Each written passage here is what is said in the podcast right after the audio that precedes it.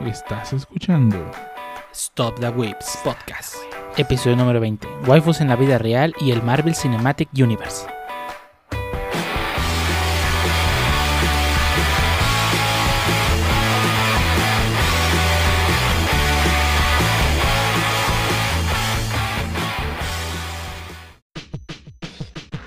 Bienvenidos a Stop the Whips Podcast, episodio número 20, un podcast dedicado a hablar de anime, internet, juegos, manga, desarrolladores y demás cosas que le interesan a los Wits, como juegos y cosas raras que se encuentran en Fortune y cosas así, ¿verdad? El día de hoy tenemos a mucha gente en esa sala virtual que decidió participar en este podcast y además de un invitado sorpresa, el cual mencionaremos al final. Así que empezamos contigo, Chotol. Dinos, ¿cómo has estado?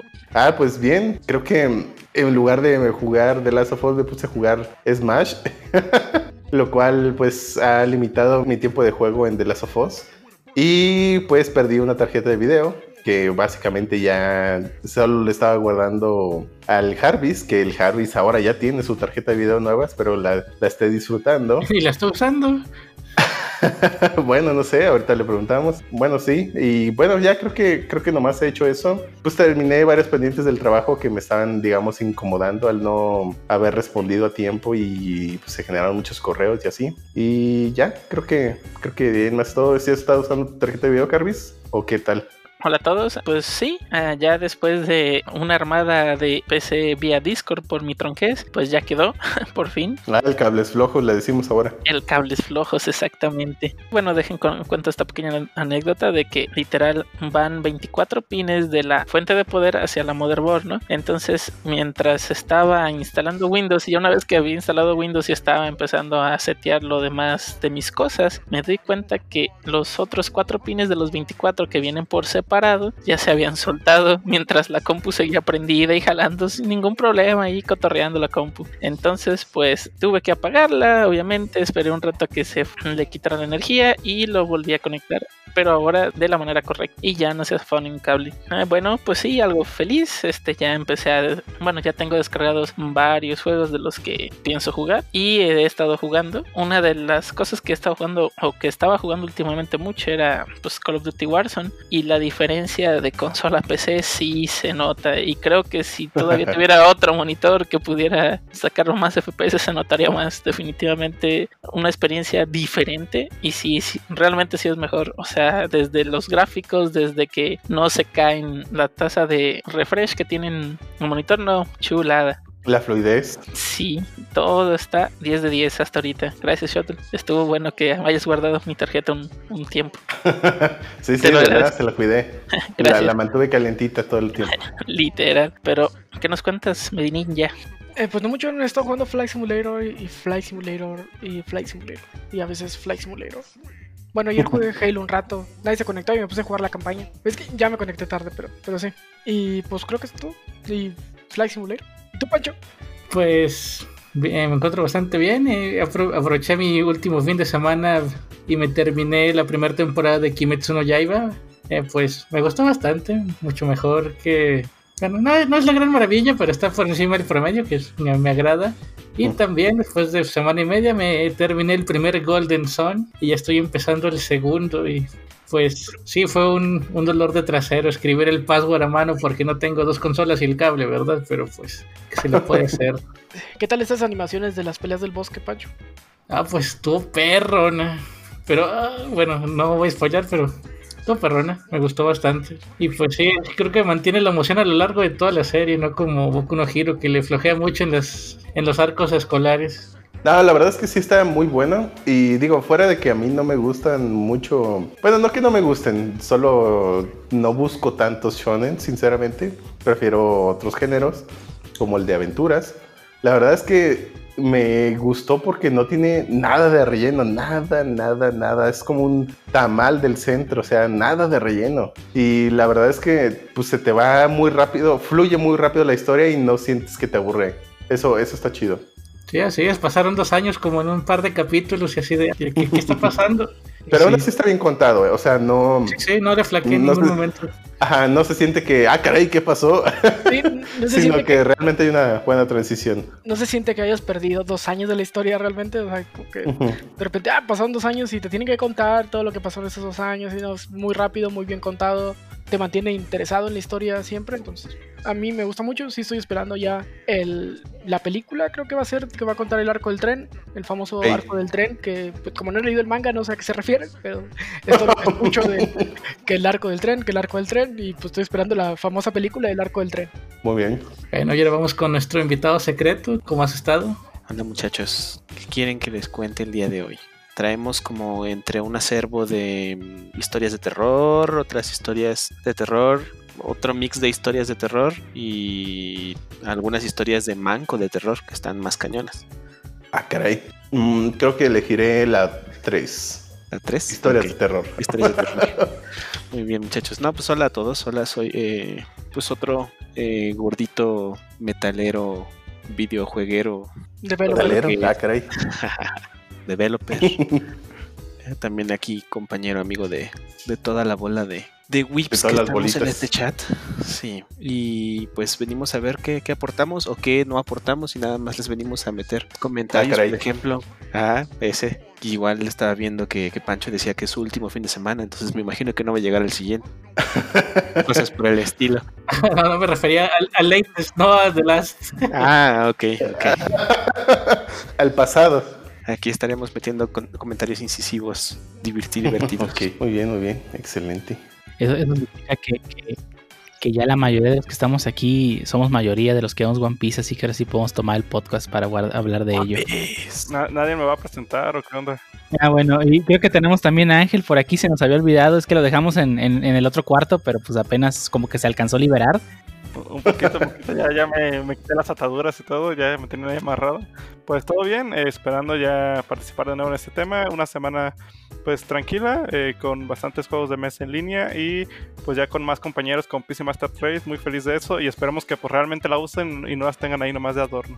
no sabe jugar first person shooters con teclado, ¿cómo crees? O sea, Yo, el José, prefiere, prefiere, yo José sí. prefiere el controlcito porque no sabe usar el Mira, teclado mira. Como debe de ser. Te voy a decir algo. Por mi experiencia, yo pasé por lo mismo. Dice, no, llevo toda mi vida con teclado. No ha de haber mucha diferencia. Deja que empieces. O sea, al inicio sí te sientes medio manco porque no estás acostumbrado a utilizar las dos cosas.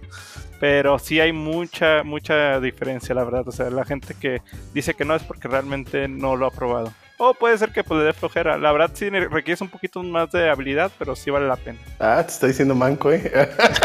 Sí, sí, di- di- di- digo, y, es- y está bien, digo, no, no lo puedo cuestionar. Siendo sinceros, por ejemplo, en ese, personalmente que es un shooter, en control se me hace más fácil hacer ciertos movimientos bruscos para estarme moviendo, cosa que todavía no he podido hacer en teclado. Pero en cuestión de precisión, realmente en el control a veces los disparos se me van al cielo y en utilizas el mouse y no se mueve, o sea, literal lo matas tan rápido que dices, ¿qué demonios? Esto soy buenísimo. Pero pues ya después ves que no. Estás viendo una repetición de cómo José está a- a- afrontando a un enemigo y ves como las balas lo rodean al enemigo. Ninguna le dio, pero todas la rodearon, no, no sabes. Eh, está para un clip. Sí, sí, sí, sí. Bueno, vámonos llegando al siguiente tema, porque si no, Pancho se va a enojar porque le toca editar.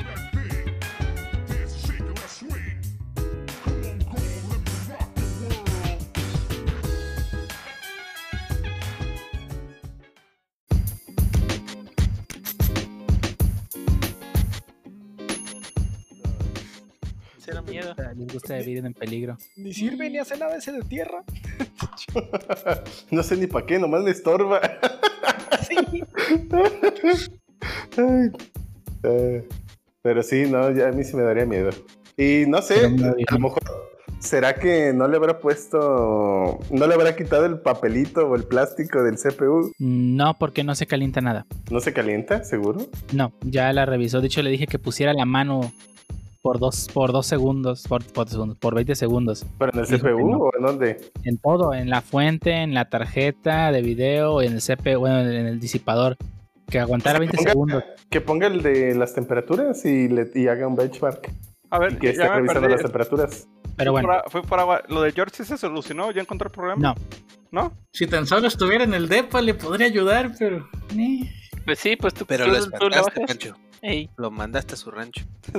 Ese man usa la técnica del asador. 5 segundos a- arriba. ¿eh? Sí. Sí, sí, sí, si no soportas es porque algo está mal. Sí, sí. Bueno, el asador sí, 5 segundos y no soportas es que ya está, pero. Bueno, también acá, bueno, es lo mismo. Pero bueno, y pasando al siguiente, te- bueno, empezando después de ese pequeño intro, vamos a empezar con el primer tema de este podcast, en donde vamos a hablar sobre las waifus en la vida real. ¿Quién, quién escribió esto? Pancho. Me suena a Pancho. Ah, de seguro fue un Weave. ¿Seguro fue un wave? Espera, ¿fui yo o qué? De nada. Según, según Trello dice que fue Dio. Pone lo que se les Ey, ocurre ahí. ¿Hay un Trello para esto? Sí, Oh, vaya, vaya, sí. Sí, sí. Sí, pero bueno. Y este tema, pues digo, va a estar enfocado un poco en aquellas, no voy a decir es tal cual personajes, sino más bien personas de la vida real a las cuales se les ha tomado cierto, digamos, fanatismo o fandom y les crean, empiezan a crear pues, dibujos o fanarts de esas personas. Digo, un buen caso es la, hace poco, que la hermana de, sí, no se pronuncia el nombre de- del- del gordito de Corea del Norte, que posiblemente lo manda un misil ahorita después de haber dicho esto, pero ya ven que su hermana se volvió muy popular en las redes sociales y le empezaron a hacer mucho fanart, Sí, la- la- con el pan en la boca y todo. eh, corriendo con el pan en la boca. Le acaban de hacer hace unos días, no sé si ayer o antier, la segunda a cargo de Corea del Norte y la encargada de las relaciones con Corea del Sur. De hecho, bueno, su nombre es Kim Jong Yo Gong. O sea, por eso se confunde mucho. Sí, la, la hermana es Kim Jong-un y el, el hermano es Kim Jong-un. Y luego pues, los papás eran Kim Jong... Ay, Kim Jong algo también, ¿no? No lo sé, pero se parece bien cabrón. Es Sí, o como sea- Juan y Juana, nomás le cambiaron una letra. El gordito, el gordito feliz es Kim Jong-un Sí, y el, el- la hermana es Kim Jo-jong. Jong, ajá. Y los papás, eh, el papá no cómo se llama, pero el, el abuelo, el, bueno, el que empezó el desmadre es Kim Jong-il. De hecho, ah, bueno, aquí me sale el papá de Kim Jong-un como Kim Jong-il. Y el abuelo creo que es Kim Jong-sun segundo, algo así. Kim Jong-il no era el, no era el mero, el... No, no te creas, porque este nació en 1942. No, entonces sí, Kim Jong-il creo que era el papá. Ajá. Y creo que Kim segundo Sun. O no, Kim Lee Sun, perdón. Es que es una L y una I, pero. creo que es el, pa- es el abuelo de Kim Jong-un. Pues dice que Kim Jong-il dice que fue conocido en su país como el querido líder, el amado líder o el gran dirigente. Ah, Que bueno, en realidad al final, bueno, creo que él fue el que empezó con eso. Fue Kim Jong-il. No, Kim Sí, ese Jong... es Kim Jong-il. No, pero el, Pero- el- el Partido del Trabajo se cre- lo creó el abuelo, ¿no? El abuelo de Kim Jong-un. Mm, pero bueno, es que estoy intentando revisar si Kim Jong-il eh, es, es eh, papá de quién. Solo que, pues, pues todavía no, no sé. Digo, bueno, de todos modos no es el punto. eh. Bueno, porque Kim, Kim Jong-il nació en 1942 y el- todo el desmadre de las Coreas pues inició durante la guerra de Corea eh, que fue en los 50. Entonces pues él tendría como 10 años. Ah, bueno, bueno, tal vez. Ah, que bueno, aquí dice su ascendencia. A ver. Ah, aquí está, mira, mira. Oh, vaya, vaya. Sí, el procesador A es ver, Kim, Kim Sung. Aquí se ve, si le das clic a ascendencia, se ve. ah, caray, Kim OK. Hay un Kim OK. Ay, ¿Eh? no. Pero bueno, Kim segundo Sung es el papá de Kim Jong-il. Que a su Kim Jong-il. ¿Eh? Es el papá de Kim Jong-un. Ah, bueno, eh, pues, pues sí. Y bueno, tuvo ah, también a Kim Kyong-uy, entre otros. Pero bueno, Kim Jong-il tiene como descendencia a Kim Jong-chui, Kim Jong-un y Kim Jo-jong. Esos tres hijos. Kim Jong-jong es el que ma- mandaron a matar, ¿no? Que mandó a matar a su hermano porque pues, le gustaba ir a Disney y así. Ah, pues no sé, sinceramente no sé. Kim Jong, eh, bueno, el gordito feliz, pero ya para Ajá. evitarnos esa bronca de los Kim Jongs, mandó a matar a su hermano. Bueno, no, no está demostrado, pero es casi obvio que él mandó a matar a su hermano, que lo mataron así, casi casi como de espía secreto de la CIA. Órale. No tengo pruebas, pero tampoco tengo dudas. Sí, na- pues de hecho se escapó a América mucho tiempo y pues, le gustaba ir a Disney y así, ¿no? Mm, No, pues ni idea. Pero bueno, el punto era las waifus. En- Sí, en o sea, y general. el punto era referenciar que pues, una de las populares recientemente pues era la, la hermana de, de Kim Jong-un, que es Kim Jong-jong. Kim Jong- Pues es ni, ni tan reciente, sea. digo, eso, eso fue hace como dos o tres Sí, meses. tiene tiempo. Por ejemplo, también hablamos hace poquito, pues digo, ya habíamos visto que pues hace poco este Henry Cavill se hizo su PC y también lo volvieron el juzgando de todos los de la Pixie Master Race. Ah, sí. quitando a, a este, ay, ¿cómo se llamaba el de los, el de los Old Spice? Terry Crews. Ey, Terry Crews, quitando a Terry Crews de ese puesto y poniendo como el juzgando de la PC Master Race a Henry Cavill.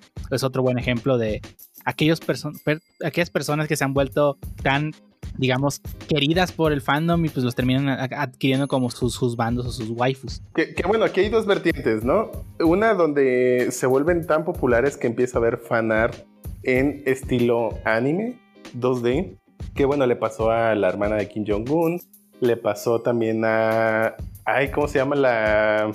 ¿La de Rusia o mm, la, la- Sí, la- la de relaciones de... ¿eh?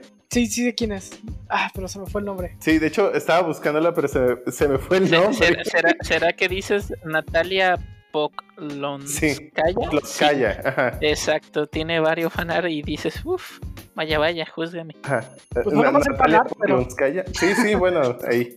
Natalia Poklonskaya. Y también hubo otra que era una oficial surcoreana, si no me equivoco, que también tuvo poco después de tener su versión 2D, esta, la hermana de Kim Jong-un, salió esta... Ah, no, una, era una juez, originalmente, solo que tiene también unos trajes, bueno, pues era anteriormente policía y se hizo juez, y era una muchacha surcoreana, muy guapa por cierto, y empezaron a hacer fan art 2D también de ella. Y bueno, en general hay, hay varias personas que se han vuelto populares y empieza a haber fan art Hasta- en hasta estilo México. anime. Hasta en México nos tocó, ¿no? Con esta Ana Lucía la Garza. Sí. De hecho, No fue- recuerdo. eh, sacaron como. Tenían un Ah, cuadrito sí, de cierto. como la representante de cada país, de Corea, de Rusia, y han puesto una de México. Es la que tiene pelo corto, ¿no? Si no me equivoco. Sí, sí, de hecho sí es cierto, ya me acordé. Ajá. Es algo de salud, no, no, no estoy bien seguro de qué, pero pues algo tiene que ver ahí con temas covidosos.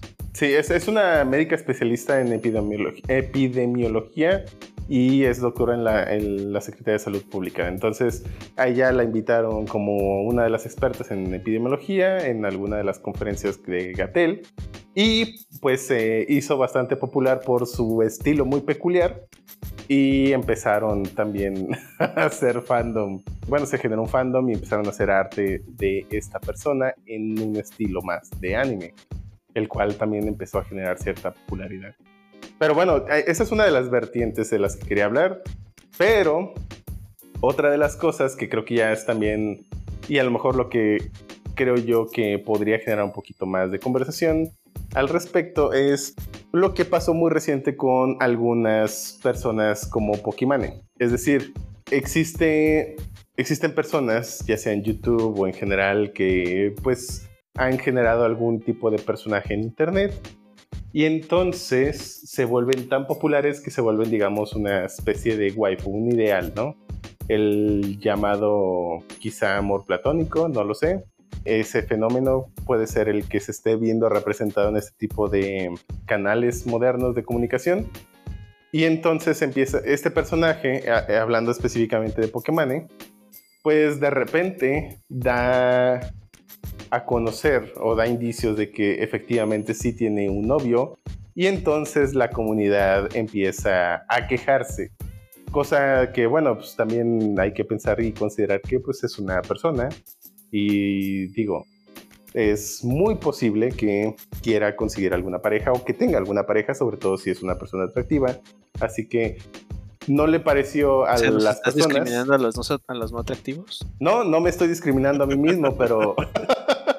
pero eh, en general se genera. Es, es, es bastante interesante, ¿no? Cómo se genera una idea o un concepto de un personaje y la gente no quiere que se salga de ello, ¿no? También ha existido hoy, hoy en día, pues los VTubers, que básicamente son representaciones de un personaje también, pero esta vez 2D, tal cual, no es la persona físicamente, pero pues que no se sabe quién está detrás manipulándolo, ya sea a la hora de hablar o a, a la hora de hacer expresiones. Se bromea de repente de que, ah, seguro es un gordo friki detrás de, del personaje, no lo sé, pero aún así genera cierta expectativa, ¿no? Que, en es- que en- básicamente se convierte en una especie de waifu en la comunidad, ¿no? Entonces, creo que el tema puede ser tan amplio como eso, o sea, desde los memes que se han generado de ciertas personas y el arte, Y por supuesto, ¿qué pasa cuando ese personaje se sale de, del personaje y empieza a verse, y empieza a mostrarse más bien como una persona real y ya no le gusta a la gente. De, hecho, me recuerda también un poco los grupos que vienen siendo las idol en Corea y en Japón, que Ajá. pues cada quien tiene que caracterizar usualmente un tipo de personalidad y les prohíben de decir, ok, pues tienes que, o sea, tienes que darle la ilusión a la demás gente que pues pueden salir contigo, tienen prohibido tener parejas, o sea, tienen ciertas restricciones para ser el ideal de la mayoría de pues, sus seguidores, que curiosamente muchos grupos idol son jóvenes y muchos de sus seguidores pues no son tan La jóvenes. mayoría. sí. Y pues sí, yo creo que es un poquito más que nada. Y es también, yo creo que algo de, también de ser una waifu es ser como la persona ideal de, ah, pues tiene todas las características que me gustan en una mujer. Y a- al parecer creo que le agrado porque en sus videos dice te quiero, aunque se lo dice a todos. Y también quiero resaltar que, pues, digo, a pesar de que han dado varios ejemplos de mujeres, digo, también puede ocurrir lo mismo con los hombres.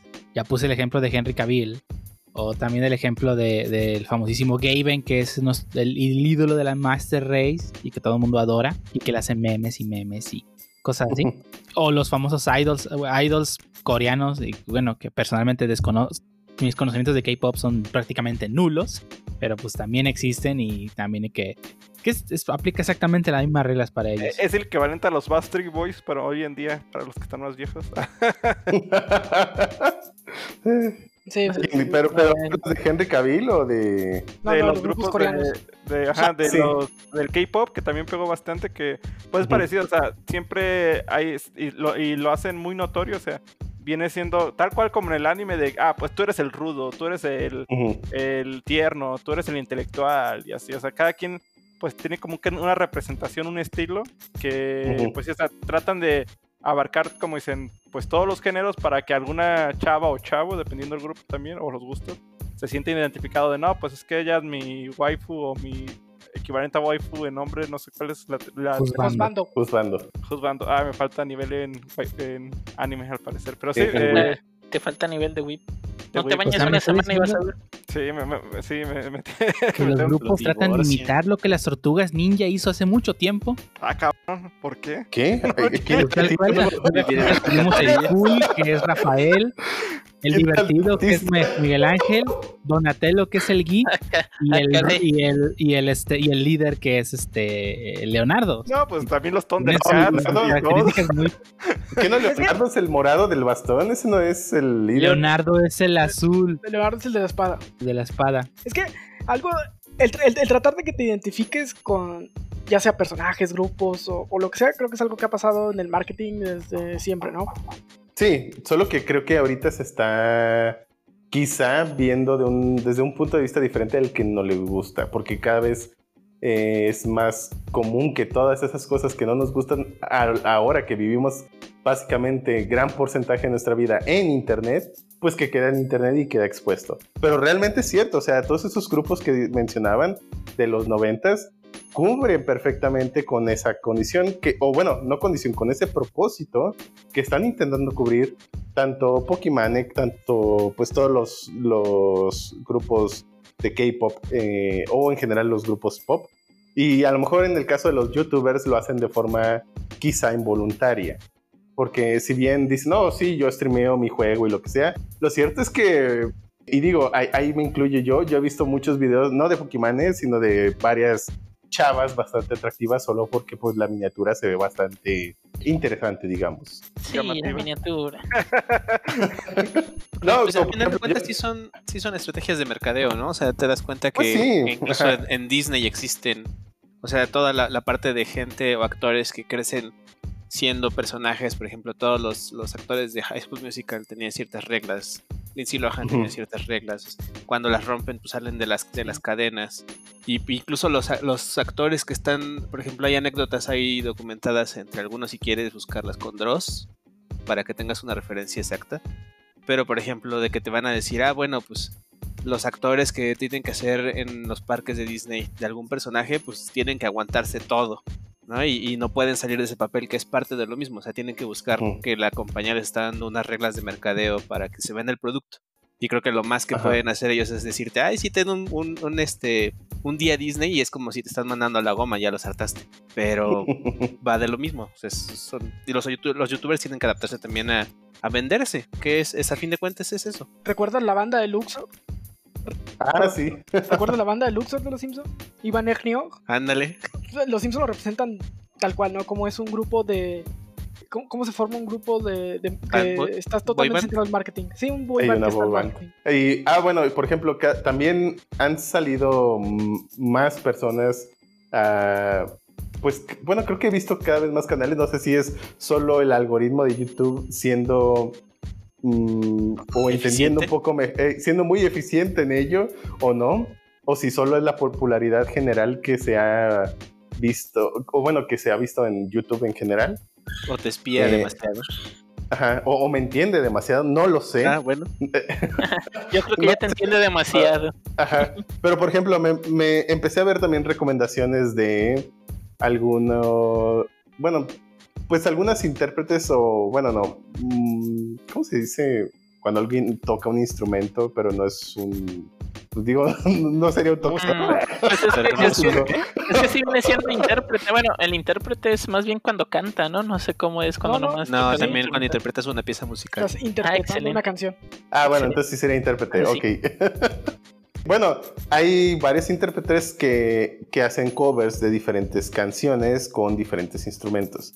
Por ejemplo, me ha empezado a salir en algunas sugerencias de YouTube una persona que toca el piano, pero que lo hace con co- cosplays. Y con persona me refiero así, una chava que se ve joven y atractiva, Pampiano. aunque no muestra, sí, pampiano, aunque no muestra su cara en ninguno de sus videos, solo muestra de su cuello para abajo.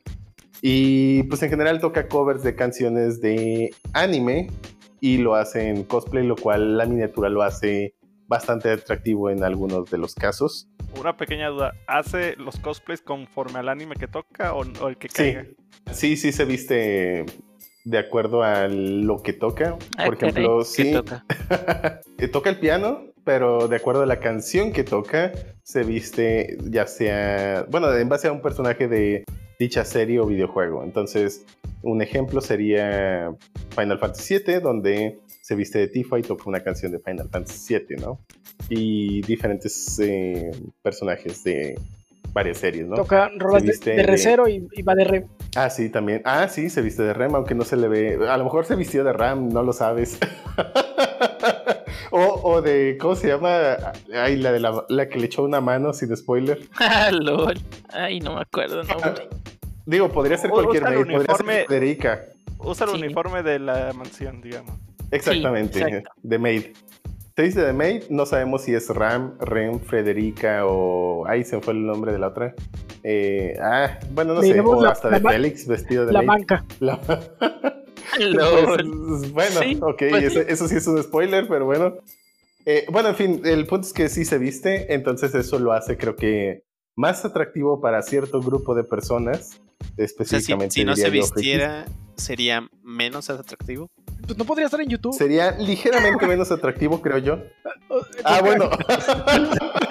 Por, por eso, por, por eso fue muy puntual en ciertos grupos. Por eso fue muy puntual. sí. Sí, no, no podría estar en YouTube si no lo tuviera, entonces tiene que ir vestida al menos. Muy bien.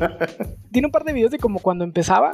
Por ejemplo, tiene el de Attack on Titan y está vestida así, pues, con un- una blusa y una De falda Titán y ya. Mujer. Ah, ah, ok. bueno, bueno. Y ahí, se- Este- y en ese video, de hecho, medio se le ve la cara. Ah, sí. Ah, Porque la cámara la tiene un poquito más arriba y se le Ajá. alcanza a ver, por, por lo menos la nariz. ¿Y se conoce su rostro? O sea, de, de ella, como dato particular, ¿se conoce su rostro o nada más su foto de perfil sin rostro? no lo sé. Nunca he buscado No, si, hay, que- si, fue- si ajá. hubo, si hubo un face reveal o algo así. No sé. No, no sé.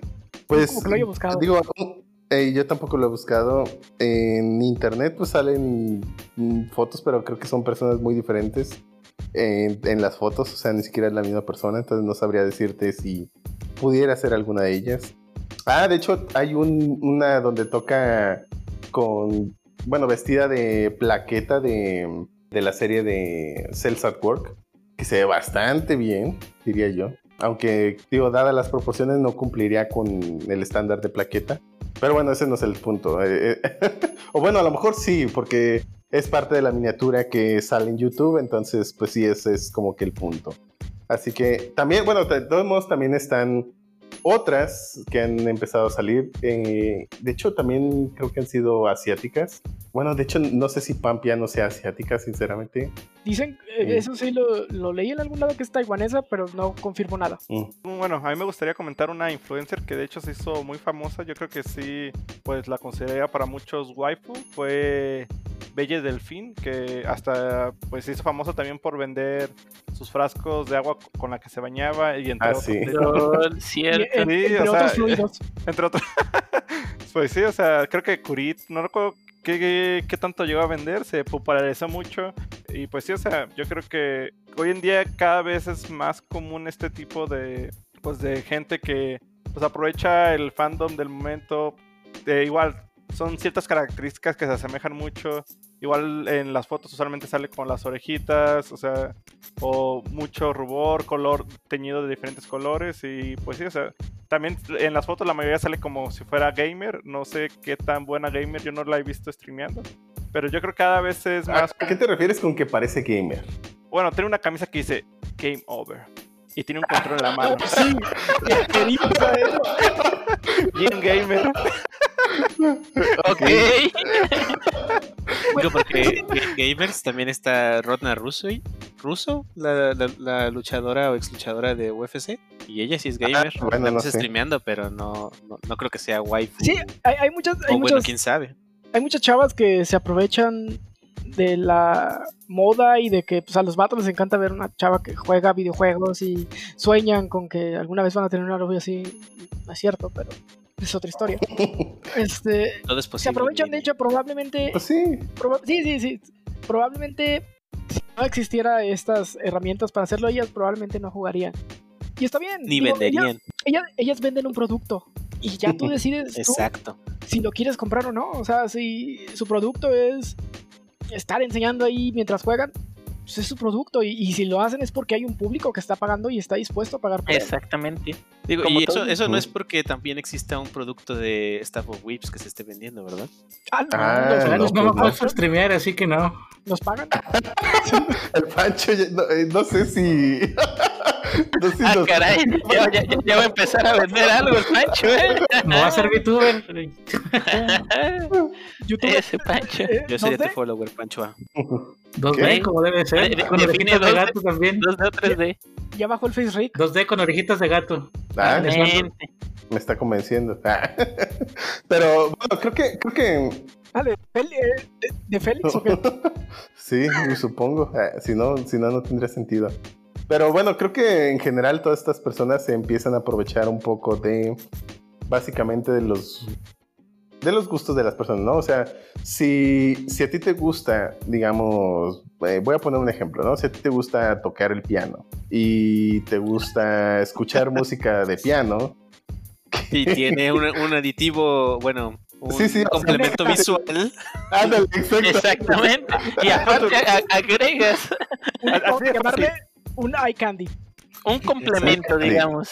Digo, por ejemplo, o sea, me imagino, yo, yo sigo a un, a un chico que se llama Russo. Ah, vaya, vaya. el autor.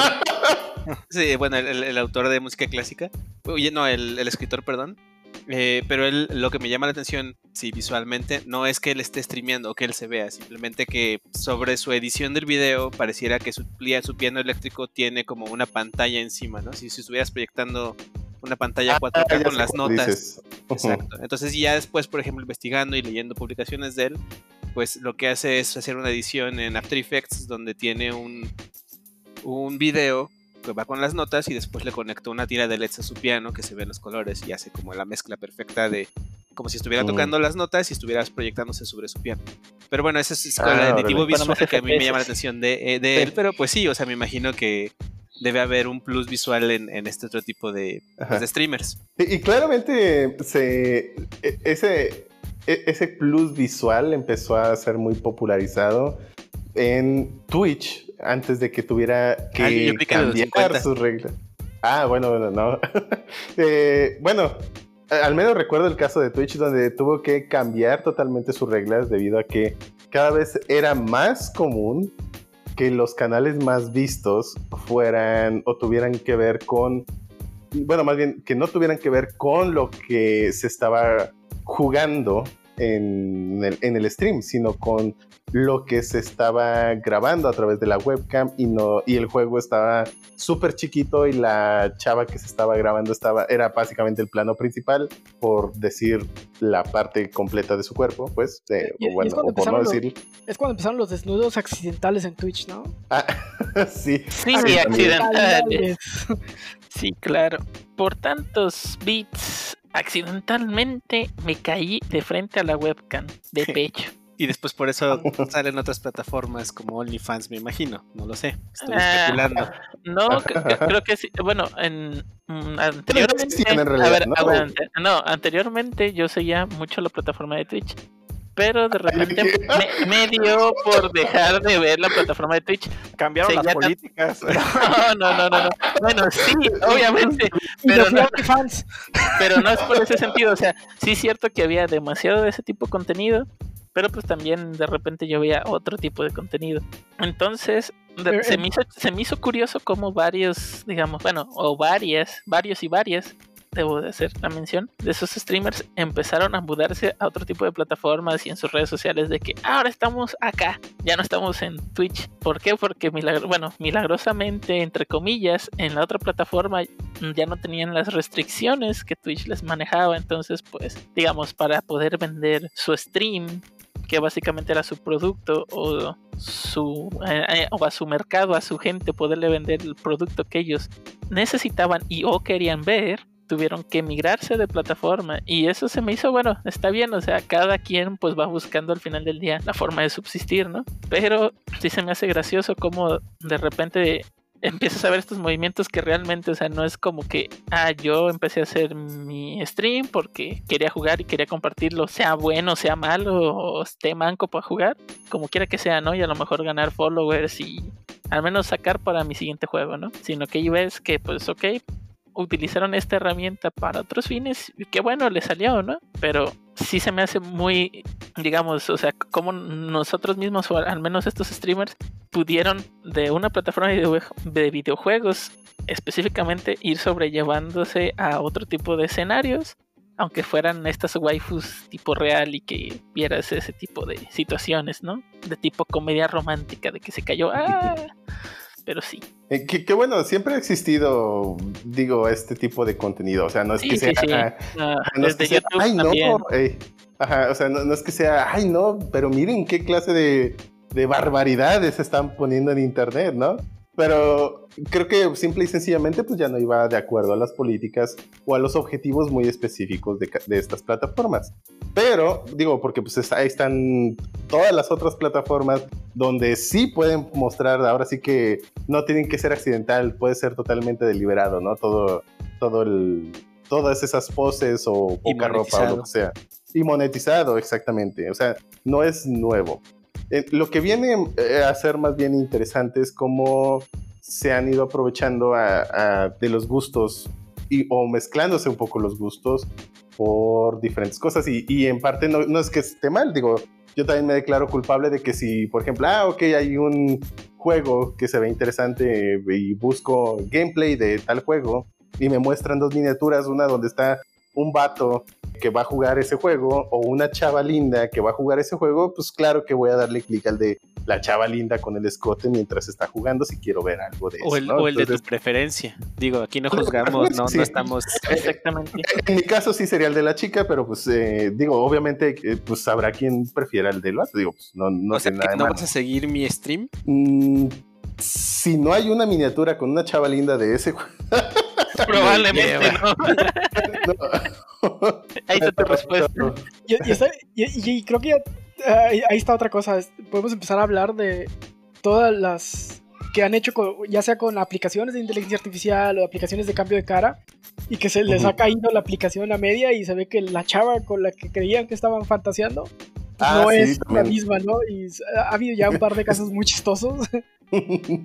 Sí, de hecho muy recientemente, creo que fue AI, la original, o no, no recuerdo quién, donde sí por unos segundos se alcanza a ver que se ve su webcam de esta de las llamadas VTubers, que digo, para los que no sepan que es una VTuber, es básicamente un personaje ficticio que agarra en tiempo real las expresiones faciales a través de una webcam de una persona y las transfiere al esqueleto del personaje virtual, dando así una serie de marionetas, bueno, sería como una especie de marioneta. ¿sí? ¿Eso es, eso es augmented reality o virtual reality? Augmented, ¿no? Mm, Porque Ninguna estaba- de las dos porque no es realidad. O sea, creo que en, en el Augmented Reality la idea es que agarran tu realidad y le incrementan cosas. Por ejemplo, Equivale el- al motion capture, pero pues es solamente Exactamente. a menor nivel, pues. Ah, es como una marioneta virtual, tal cual. Solo que en lugar de ser controladas con hilos, es controlada a través de un feed de una cámara. O sea, ponerle el Kinect al- a la. como si pusieras un Kinect. ándale. al Como un. Kinect, pero para caras. Sí, básicamente sería como un Kinect, tal cual, de caras. Entonces, si la persona cierra los ojos, el personaje virtual cierra los ojos. Si la persona real abre la boca, el personaje virtual abre la boca, las cejas, etcétera, ¿no? Entonces es una marioneta, pero virtual. Entonces nunca, normalmente en ese canal nunca se va a ver la cara de la persona real, o sea, del, del titiritero, pero siempre va a estar el personaje 2D, que es el que pues hace el... Bueno, que es básicamente lo que la gente quiere consumir, ese personaje virtual. Hay 3D. Eh, ujú, sí, hay también hay algunas 3D. versiones 3D. De hecho, hay un caso muy famoso, creo que los más famosos que he escuchado, en el que pues era una ñora ya cincuentona, ¿no? La que, la que hacía los streams. Sí, y volvemos a la idea de cómo se han ido generando estas waifus que podríamos llamar idols también y cómo se ha generado pues esta atracción, ¿no? Bueno, a mí me gustaría comentar una. Creo que fue. O sea, yo se la, yo se la consideraría como. Pues en la vida real, ya que pues, lograron hasta hacer hologramas, lo que viene siendo Hatsune Miku, que empezó como. Pues, o sea, tal cual en una serie 2D, como la fueron evolucionando tal cual hasta dar conciertos en vivo, o sea, con sistemas holográficos, tenía su grupo y todo. Y pues aunque realmente no existe, o sea, sí, viene siendo, pues yo creo que es una barrera que pasó, o sea, no lo he visto en con ningún otro personaje, pues de anime, o sea, igual me imagino que pues el... el Eh, las calamarciñas y Off the Hook de Splatoon hicieron lo mismo. Ujú. Ah, pues yo no sabía, Pancho. Lo, lo- bueno, lo compartí, pero bueno. eh, ah, perdón, mi, mi- No, mi hecho, también es, es un muy buen ejemplo. Digo, es uno de los primeros que empieza como, por supuesto, una simple voz virtual y a la que le empiezan a hacer canciones. Después le generan un personaje asociado a esta voz. Y entonces empieza a, a haber un boom. ¿Por, ¿Por qué no hubo tanto boom si no hubiera estado el personaje? Y es porque no se crea esta asociación con, pues ahora sí que con el idol, ¿no? Parece, pareciera ser que se requiere una especie de idol para generar, ahora sí que el llamado fenómeno del amor platónico, ¿no? Donde pues no, no le interesa realmente la interacción real, sino el concepto de, pues, de querer a ese personaje, ¿no? Al grado que se casan con ellos, ¿no? O sea, se casan con el holograma. Supe del que se casó con su computadora, pero el holograma no lo llegué a ver. Sí, de hecho, bueno, con, la, con el personaje, podría decir, hay mucha gente que se casa con personajes. Pero creo que ahí regresamos a la- al aspecto meramente mercadológico, donde una mascota siempre te causa más afinidad a un producto Tamagotchi. no tener mascota tal cual. Y, y uno, el ejemplo muy claro que lo vemos Pikachu. y lo podemos trasladar a programación, pues sí, Pikachu es uno. Pero por ejemplo, no te veo comprando productos de Bitbucket, camisas como sí de GitHub. De hecho, nunca he visto una camisa de Bitbucket en mi vida. Pues no, creo que. Digo, para empezar, ni me gusta Bitbucket, o sea. Eh, eh, pero sí, no. No, creo que es mal ejemplo. La verdad, a mí ni me gusta Bitbucket. Luego que van a hacer un. el- También el ay, octogato está feo. Al contrario, es buen ejemplo porque te está dando a entender que Bitbucket de plano no, no te trae de Ajá. ninguna forma, aunque tuviese una mascota. Pues, Ey, claro que no. GitLab, GitLab tiene mm, seguidores muy, muy fieles a GitLab. Creo que lo he visto más que en Bitbucket, sobre todo en comunidad más freelance. Ujú. Y pues tampoco veo gente con camisas de GitLab en la calle. Bueno, en zonas más developers. Sin embargo, cuando íbamos a la oficina, cuando íbamos a la oficina o íbamos a eventos, pues sí veías, es muy común ver a gente con camisas de GitHub. Pero el Octogato está feo. El Octogato está bien chido, fíjate. Le hace falta hacer más ánimo, está muy normie. Pues es que es Normie de Velo. Es que es una Le hace mascota, falta hacer waifu. es una mascota accidental. Ah, tienen su. Sí, sí hay, sí hay versión waifu, ¿eh? Sí, sí está Déjame el Octogato femenino. Voy a ¿no? hacer investigación. Pero bueno, sí, sí, obviamente creo que es algo ya investigado y reconocido, pues. Digo, no por algo siempre es importante una mascota y no por algo pues hay tanta parafernalia de muchas cosas, ¿no? Y bueno, en fin, creo que también vale la pena que pues hay que recordarles a todos que pues, siguen siendo personajes representados por personas. En el caso de Pokémon tuvo que subir un video de disculpas solo porque pues reconoció que tenía pareja y entonces tuvo que pedir disculpas por eso, cosa que sinceramente pues no debería, ¿no? Eh, entiendo que a lo mejor a algunos les mata un poco el amor platónico que tenía por ella, pero pues también hay que entender que son personas. Y ahí ¿dónde, dónde está la barrera de ser una figura pública a ser un streamer, a ser un personaje? Hubo un caso de una, de una influencer, por llamarlo de alguna manera, que pregonaba el veganismo y todo vegano y en sus Instagram pues, todos los platillos Ah, veganos. lol. y la cacharon comiendo en un restaurante pescado. Y es ahí donde, bueno, cuando separas al personaje, que pues, su personaje era eh, orientado a un sector de la población muy específico, que es la gente vegana, a la persona, que la persona pues al parecer no era vegana. Pues sí, ahí es donde aplica lo que dice el Fer Señor. O sea, la pregunta creo que es bastante válida. O sea, ¿en, qué momento o cuál es el límite, no? O sea, creo que la respuesta no es, pues no es fácil. Y, y incluso diría yo que no es, no existe como tal. Con una no hay una regla, diría yo. Porque está, por ejemplo, en el caso de Twitter, hay maneras muy específicas para generar esa barra. Bueno, para brincar de, de figura pública a no figura pública, que es la llamada verificación, de lo que ya hablábamos en otro podcast. Entonces, e- en el caso de Twitter es eso, el badge de eres público no, pero que hay de todo lo demás y que hay de tu país y que hay de tu colonia o de tu pueblo. Entonces, creo que va a variar dependiendo de muchos factores. Así que responder esa pregunta, no sé si sea imposible, pero al menos es muy, muy difícil responderla. Sí, y aparte es, es- tan común que la gente no pueda separar eso. Ni siquiera los actores lo hace. Hay, hay historias del vato este que hacía a King Joffrey en Games of Thrones. Que pues en la Ah, serie uno dice, sí, "Puta, lo cierto. tomaban en la calle y le querían pegar. Así como, güey, es un actor. Pasa lo mismo con los actores de doblaje de anime, que no es porque el Sí. personaje es odiado, también odian al actor de voz. Ahí está Sí, Mario. también. pasó muy recientemente. eh, para los que han visto, digo, si son whips, para los que han visto la serie de Rent a Girlfriend, que está ahorita en emisión en, en sus plataformas oficiales preferidas, también en las no oficiales, pero no las voy a recomendar. Pero, por ejemplo, está ahorita en Crunchyroll. Y muy recientemente hubo un tweet de uno de los doblajes, una de las personas que, de hecho, la mujer que doblaba la, al personaje de Mami-chan en la serie, eh, al menos para el doblaje en inglés, empezó a ser atacada en Twitter solo porque el personaje en la serie, pues es. Está diseñado básicamente para ser odioso.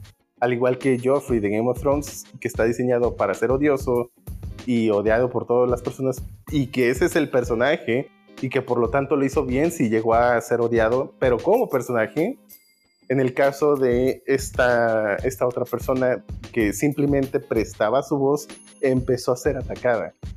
Y, y estuvo interesante el caso porque también otra persona distinta que también doblaba anime para el idioma inglés salió, o bueno, básicamente tuiteó eh, intentando reconfortar a esta otra persona. Ella era una de las, bueno, eran dos personas, ¿no? Una la que doblaba la voz de Mami Chan para Renda Girlfriend y la otra que, la defendió. En, básicamente es yo estoy en las mismas. En el, el personaje, ay, no me acuerdo cómo se llama, el de eh, A Shield Hero. Bueno, el de donde sale Raftalia y el héroe del escudo. Está una persona, un personaje femenino de la serie que, pues, mm, es bastante odioso. ¿Alguien Malti. se acuerda? El- Malti, el de exactamente. Lance- de la lanza. No, eh, eh, Malti, la, la chava que básicamente le eh, la trampa. Ah, ok, ya. La La que le cambian el nombre. Exactamente. Ah, exactamente. De hecho, sí, eh, le empiezan a llamar por el otro nombre que pues, spoiler. Y pues sí, básicamente salió de, pues no, yo estoy en la misma situación, la verdad no está chido. Y pues qué pena que vuelva a ocurrir, ¿no? Eh, eh, son parte de las palabras que pone en su tweet y pues sí está chapa. O sea, no poder distinguir entre un personaje y, y una persona real cuando claramente solo prestaron su voz. Y entiendo que a lo mejor lo pongan inicialmente como un juego, pero pues digo, son personas, eh, hay que también tener algo de consideración y tacto si es que quieren que pues sigan haciendo doblaje para sus series que sí les gustaron. No, o sea, más que nada, iba a comentar una de esas historias que de repente te encontrabas en Interwebs.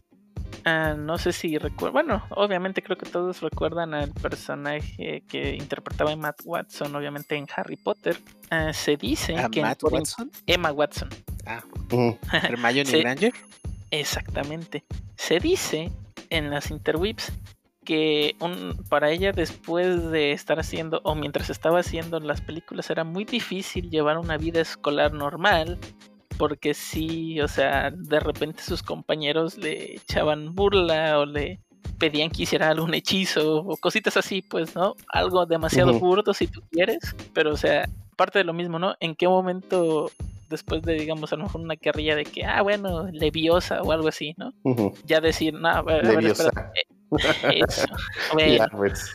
¿En, en qué, ¿En qué momento ya dejó de ser su personaje y es una persona tan común y corriente? O bueno, no tan común y corriente porque ella tiene dinero y a lo mejor yo no. Pero, o sea, Porque ella es actriz súper famosa y tú no. exactamente. Pero, o sea, al final del día es una persona, ¿no? Y estás conviviendo a lo mejor con ella en un colegio o en, o no sé qué es lo que haya ya en las Gran Bretañas y ahí en Francia.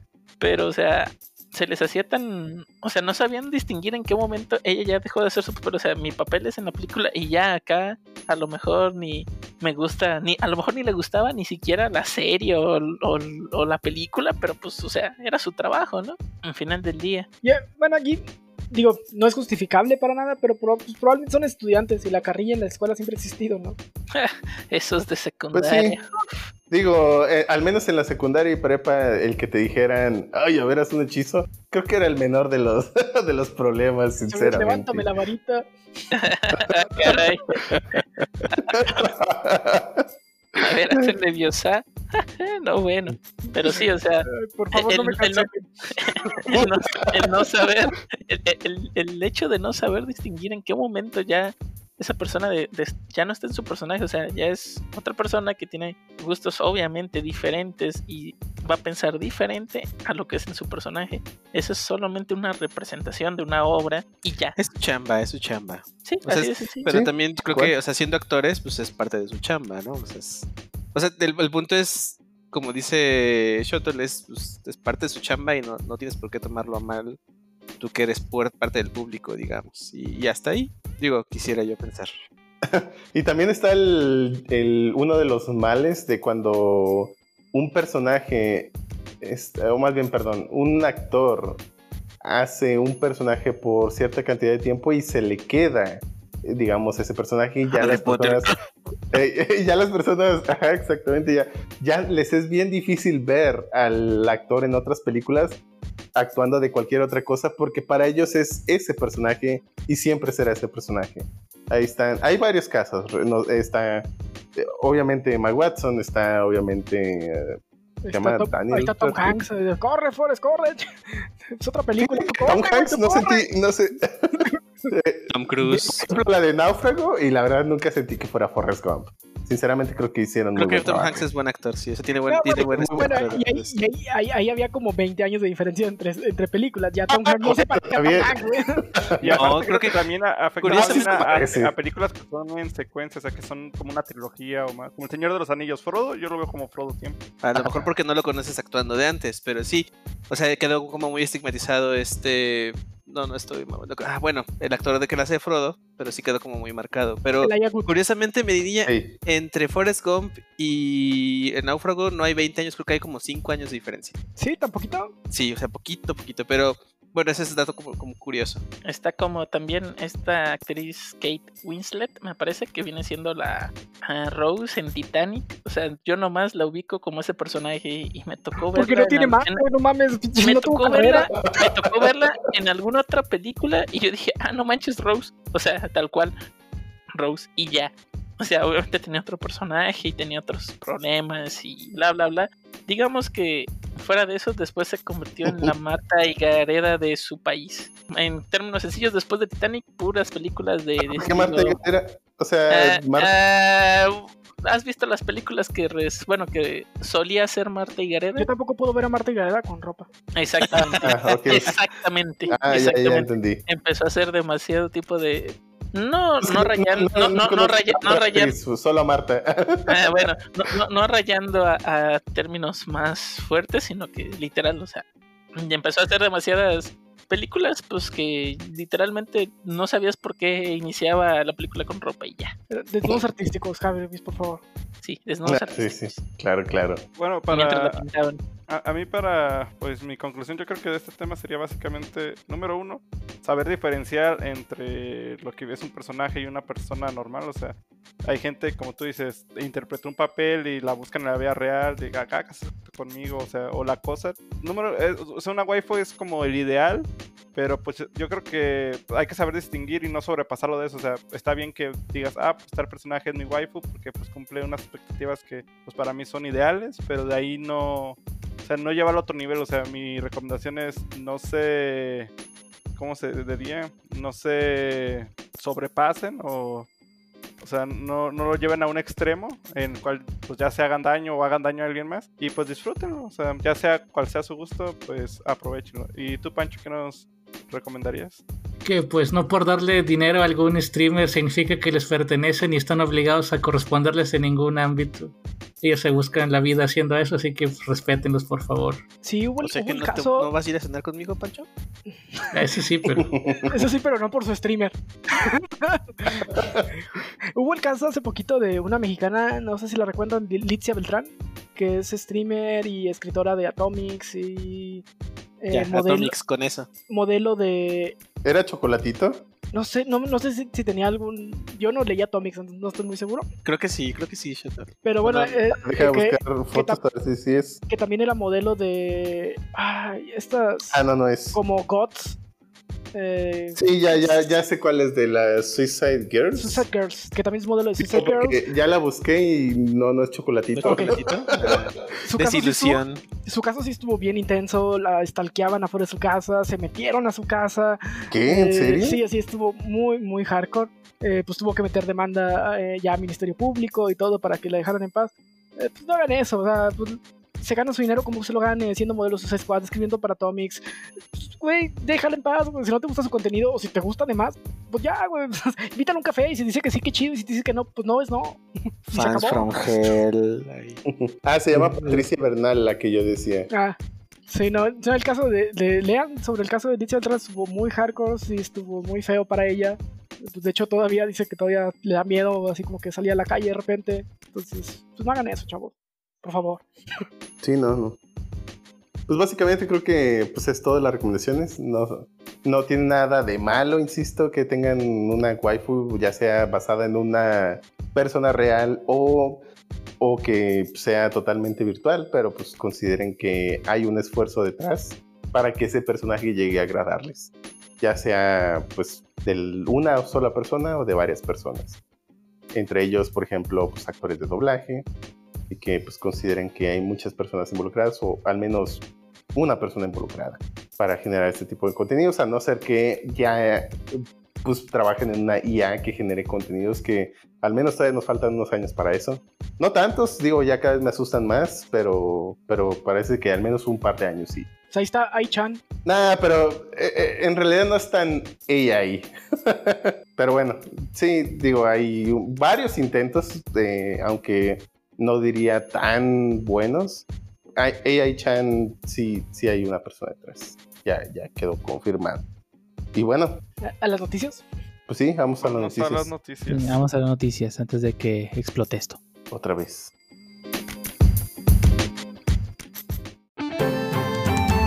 Pero pasamos con la sección de noticias de Shuttle, que pues nunca está presente en ella, ¿verdad? Pero pues hay que hacer la sección de noticias de Shuttle. Y el día de hoy vamos a empezar contigo. Jarvis, dinos qué, qué- qué nos traes el día de hoy. Les traigo un reporte bueno, bonito y de datos. Pues ah, resulta que hay un reporte de que 235 millones de cuentas, tanto de Instagram como de TikTok, fueron ex- expuestas. Al parecer, el equipo de investigación de compañía llamada Social Media, que se dedica a vender pues, datos, tenía esta base de datos pues, de todas estas cuentas que andaba circulando por la web sin siquiera la necesidad de que pusieras algún password o algún proceso de autenticación. O sea, simplemente andaba por ahí volando. Cualquiera podía toparse con ella, ¿no? Y pues sí está algo grave porque pues al final del día es información sensible, ¿no? Dentro de los datos que estaban incluidos era el nombre, la información del contacto, información personal, imágenes, inclusive las estadísticas de los seguidores de las cuentas pues, que fueron comprometidas, ¿no? Cabe destacar que según esto el equipo de investigación asegura que encontró tres copias idénticas de esta base de datos circulando por la web y que esa data fue recolectada por una compañía que ya no existe llamada Deep Social que fue baneada por Facebook e Instagram de sus APIs de marketing desde el año 2018. Deep Social recibió la advertencia que sería demandada si continuaba recolectando data de los perfiles de los usuarios y desde ese momento cerró operaciones. Por su parte, Social Data niega cualquier relación con Deep Social y le dijo en este caso a Forbes que ellos recolectan información y le enriquecen con insights que le sirven a sus clientes. Pero pues hasta ahí mis reportes jefes. ¿Y qué nos traes tú, Pancho? Espero que algo más feliz. Eh, sí, algo un poco más feliz. Pues resulta que a tres años de que Nintendo Switch saliera a la luz, por fin será distribuido de manera oficial en Brasil. Que bueno, yo no sabía que no se estaba distribuyendo allá, pero pues me agrada pues, porque tal vez ahora sí Nintendo se empieza a fijar en Lat- Latinoamérica por fin. Solamente diré Ah, una cosa, ah, lo ah. dudo. Eh, pues. Y si no, pues aunque sea de perdido, la gente de Brasil ya puede comprar sus Switches a, a- a un precio justo y no al precio importado. Y bueno, y los juegos también. Eso sí me da gusto. Bueno, Medinilla, ¿qué nos traes? Esperemos que sea algo igual de, de- de bonito. Sí, igual de bonito que lo de Josecito, porque también se filtró el código fuente de una consultora que se llama Nova Solutions, que tenía encargado las apps bancarias tanto de Citibanamex como Bancoppel como Banco Sabadell. Eh, estas se filtraron y las publicaron al parecer en Bitbucket. Digo, ya fueron bajadas, pero pues cualquiera que las haya visto pudo haberlas clonado y pues ya tenía el código de, de estas tres apps bancarias. Reporta la empresa que, pues bueno, no se filtró ninguna información de producción, simplemente el código de estas apps y pues bueno, que las apps no tenían ninguna llave ni nada para poderse conectar a los datos de producción. Ah, pero eso pues, pueden empezarlas a estudiar para atacarles, es lo único malo. Claro, claro. Sí, sí, pero bueno, Y se liquieron porque alguien las liqueó o se robaron el código de alguien. esa es una muy ¿Se buena sabe? pregunta. No, no han sacado nada más detalles la empresa sobre cómo se liquió. Si un empleado fue y las pushó tal cual se equivocó y la otro O dejaron la Mac en el Starbucks, quién sabe. dejar la Mac en el Starbucks o no sé, pues pueden ser uno y un millón de motivos, ¿no? Un viernes por la tarde que ya te quieres ir. Ah, dale git push y, ya git commit, git push. Vámonos. Y resulta que, que lo que pushaste es boom, público. Sí, Pero pero, bueno, sí, suena Esperamos fue que ya algo, no pase. fue algo intencional y no fue un accidente. Un empleado que lo corrieron y no se fue feliz. Sí, na- nadie probablemente. pushea accidentalmente su código a otro repo público, pues. Sí, no, tienes que cambiar el origen y hacer git remote. Ah, Sí, ahí como que, ay, híjole, la pushé pública, ni modo. No, pues no, no pasa. Ah, no. No, no pasa, no. O, o a menos que hayan push, pusheado o añadido un remoto equivocado y le hayan pusheado pensando que era otro. Maybe. Maybe me, me ha tocado verlo pasar. Puede pasar. He visto casos donde pushan llaves de AWS a, a repositorios remo- eh, públicos. sí, eso sí pasa muy seguido. Y por eso tengan un buen git ignore. Por favor. Y regresamos con Pancho. Ah, pues o sea, un poco más de noticias de Nintendo. Que pues esta semana, ¿qué pasó? Tuvo lugar el Indie World, uno de los, de los montones que ha habido. Pero esta semana nos presentaron un par de novedades. Empezaron con Hades, que va a llegar a Nintendo Switch, que es de los creadores de Bastion y Transistor, según tengo entendido. No lo ubicaba, creo que Dio sí. ¿Qué nos puedes decir de este? ¿Es bueno o malo? Pues, ¿tú qué crees? ¿Qué pienso? Pues te, te emocionaste, así que supongo que ha de ser bueno. Sí, o sea, presentaron cosas interesantes. Creo que los que decían que querían ver Fall Guys en Switch, pues digo, no sé si PlayStation tenga un contrato de exclusividad por algún tiempo. Digo, sé que es el juego del momento y todo el mundo lo quiere en su consola favorita. Pero pues fuera de eso, me pareció muy interesante todo lo que presentaron. Creo que el juego que más me llamó la atención, Takeshi and Hiroshi. Takeshi Hiroshi, ah, el juego donde le haces juegos a un hermanito. Sí, ese, ese se me hizo interesante. O sea, está chido el concepto de pues tienes que crear tu juego. Digo, ya ha habido juegos de ese tipo como el, el WarioWare Do It Yourself. Mm. eh, pues, de que si no les tocó jugar, es es un juego muy divertido donde agarrabas partes de assets de varios juegos y podías crear tu propio juego. Pero ese me, me, me, me recordó mucho pues a, a WarioWare Do It Yourself. Este, ¿no a ti, Pancho, cuál fue el juego que más te llamó la atención? El que más me llamó la atención, bueno, y que ya existía, es A Short Hike, donde eres un pajarito que quiere subir una montaña. Y pues me gustan las mecánicas y los gráficos. Ah, sí, ese, pues ya salió también, ¿no? Ya salió, y pues creo que lo jugaré en cuanto termine Golden Sun. Ah, ¿sabes qué otro juego estuvo chido? El de, el de Raiji, el que tenía como así como... Al Rayi en Ancient Epic. Ah, Ese, ese se veía muy interesante. Un este, pues tipo, este, ¿cómo se llama? Prince of Persia, pero isométrico. Sí, sí. Se, se veía muy bien. También Garden Story, tengo que admitir que tenía muy bonitos gráficos y se ve como el tipo de juego que yo jugaría. Sí, también se, se- se veía mu- muy bien. Pero pues sí, digo, presentaron muchos, este, digo, creo que eh, algunos como el de Torchlight, pues se me hizo así medio, pues ya lo, o sea, ya lo habíamos visto, no me presentaste nada nuevo. El Goose Game se, actualiza con multiplayer. ah, también. cierto, el Goose Game tiene modo multiplayer para echar a, para molestar gente de dos. Sí, Eso va a estar es bien chido. para tomar perrón al morrillo. Sí, digo, presentaron cosas chidillas, pero pues ahora sí que pues sus- siempre es un indie direct, pues juegos indies, o sea, mucha gente espera, pues, oye, Sí, no, no, no, no íbamos a esperar el Smash No. y el Metroid. No, no, no, eh, obviamente no. Sí, eh, me sigo, me, me siguió haciendo falta el, el anuncio de Silksong, porque no han dado fecha todavía. Digo, eh, no me urge que salga, digo, mientras salga chido, pues que salga cuando tenga que salir, pero Sí, pues, sí. No, no han dado señales de vida de un Con, buen con que no se mueran porque esta situación sí, de- me imagino que le pega mucho a los indies. Sí, le pegan mucho los indies y pues ojalá, ojalá sigan trabajando y no nomás, digo, no nos han dicho nada, digo, mínimo que digan, saben que se va a retrasar o lo que sea. Eh, mm, con que es. saber que sigan en eso, pero bueno. Le para aventarles dinero en otro Kickstarter o qué. Ah, por supuesto, sí, sí les aviento. Así Ay, pues este Indie World cayó dentro de las de los leaks o rumores que había, así que tal vez tengamos un Nintendo Direct de verdad esta semana. Mm, Quién sabe, a lo mejor la próxima semana estemos hablando sobre el Direct de Nintendo. Que sigo creyendo que tal vez no, pero pues. Digo, Esperemos y sí, digo, también se andan los rumores del Skyward, pero pues, hasta no ver, no creer. solo voy a decir, Pancho, que recuerda lo que, lo que fue lo que pasó la última vez que te emocionaste por un Direct. Pagar Ah, mis café. ya sé. Y ahora serán dos, pero bueno.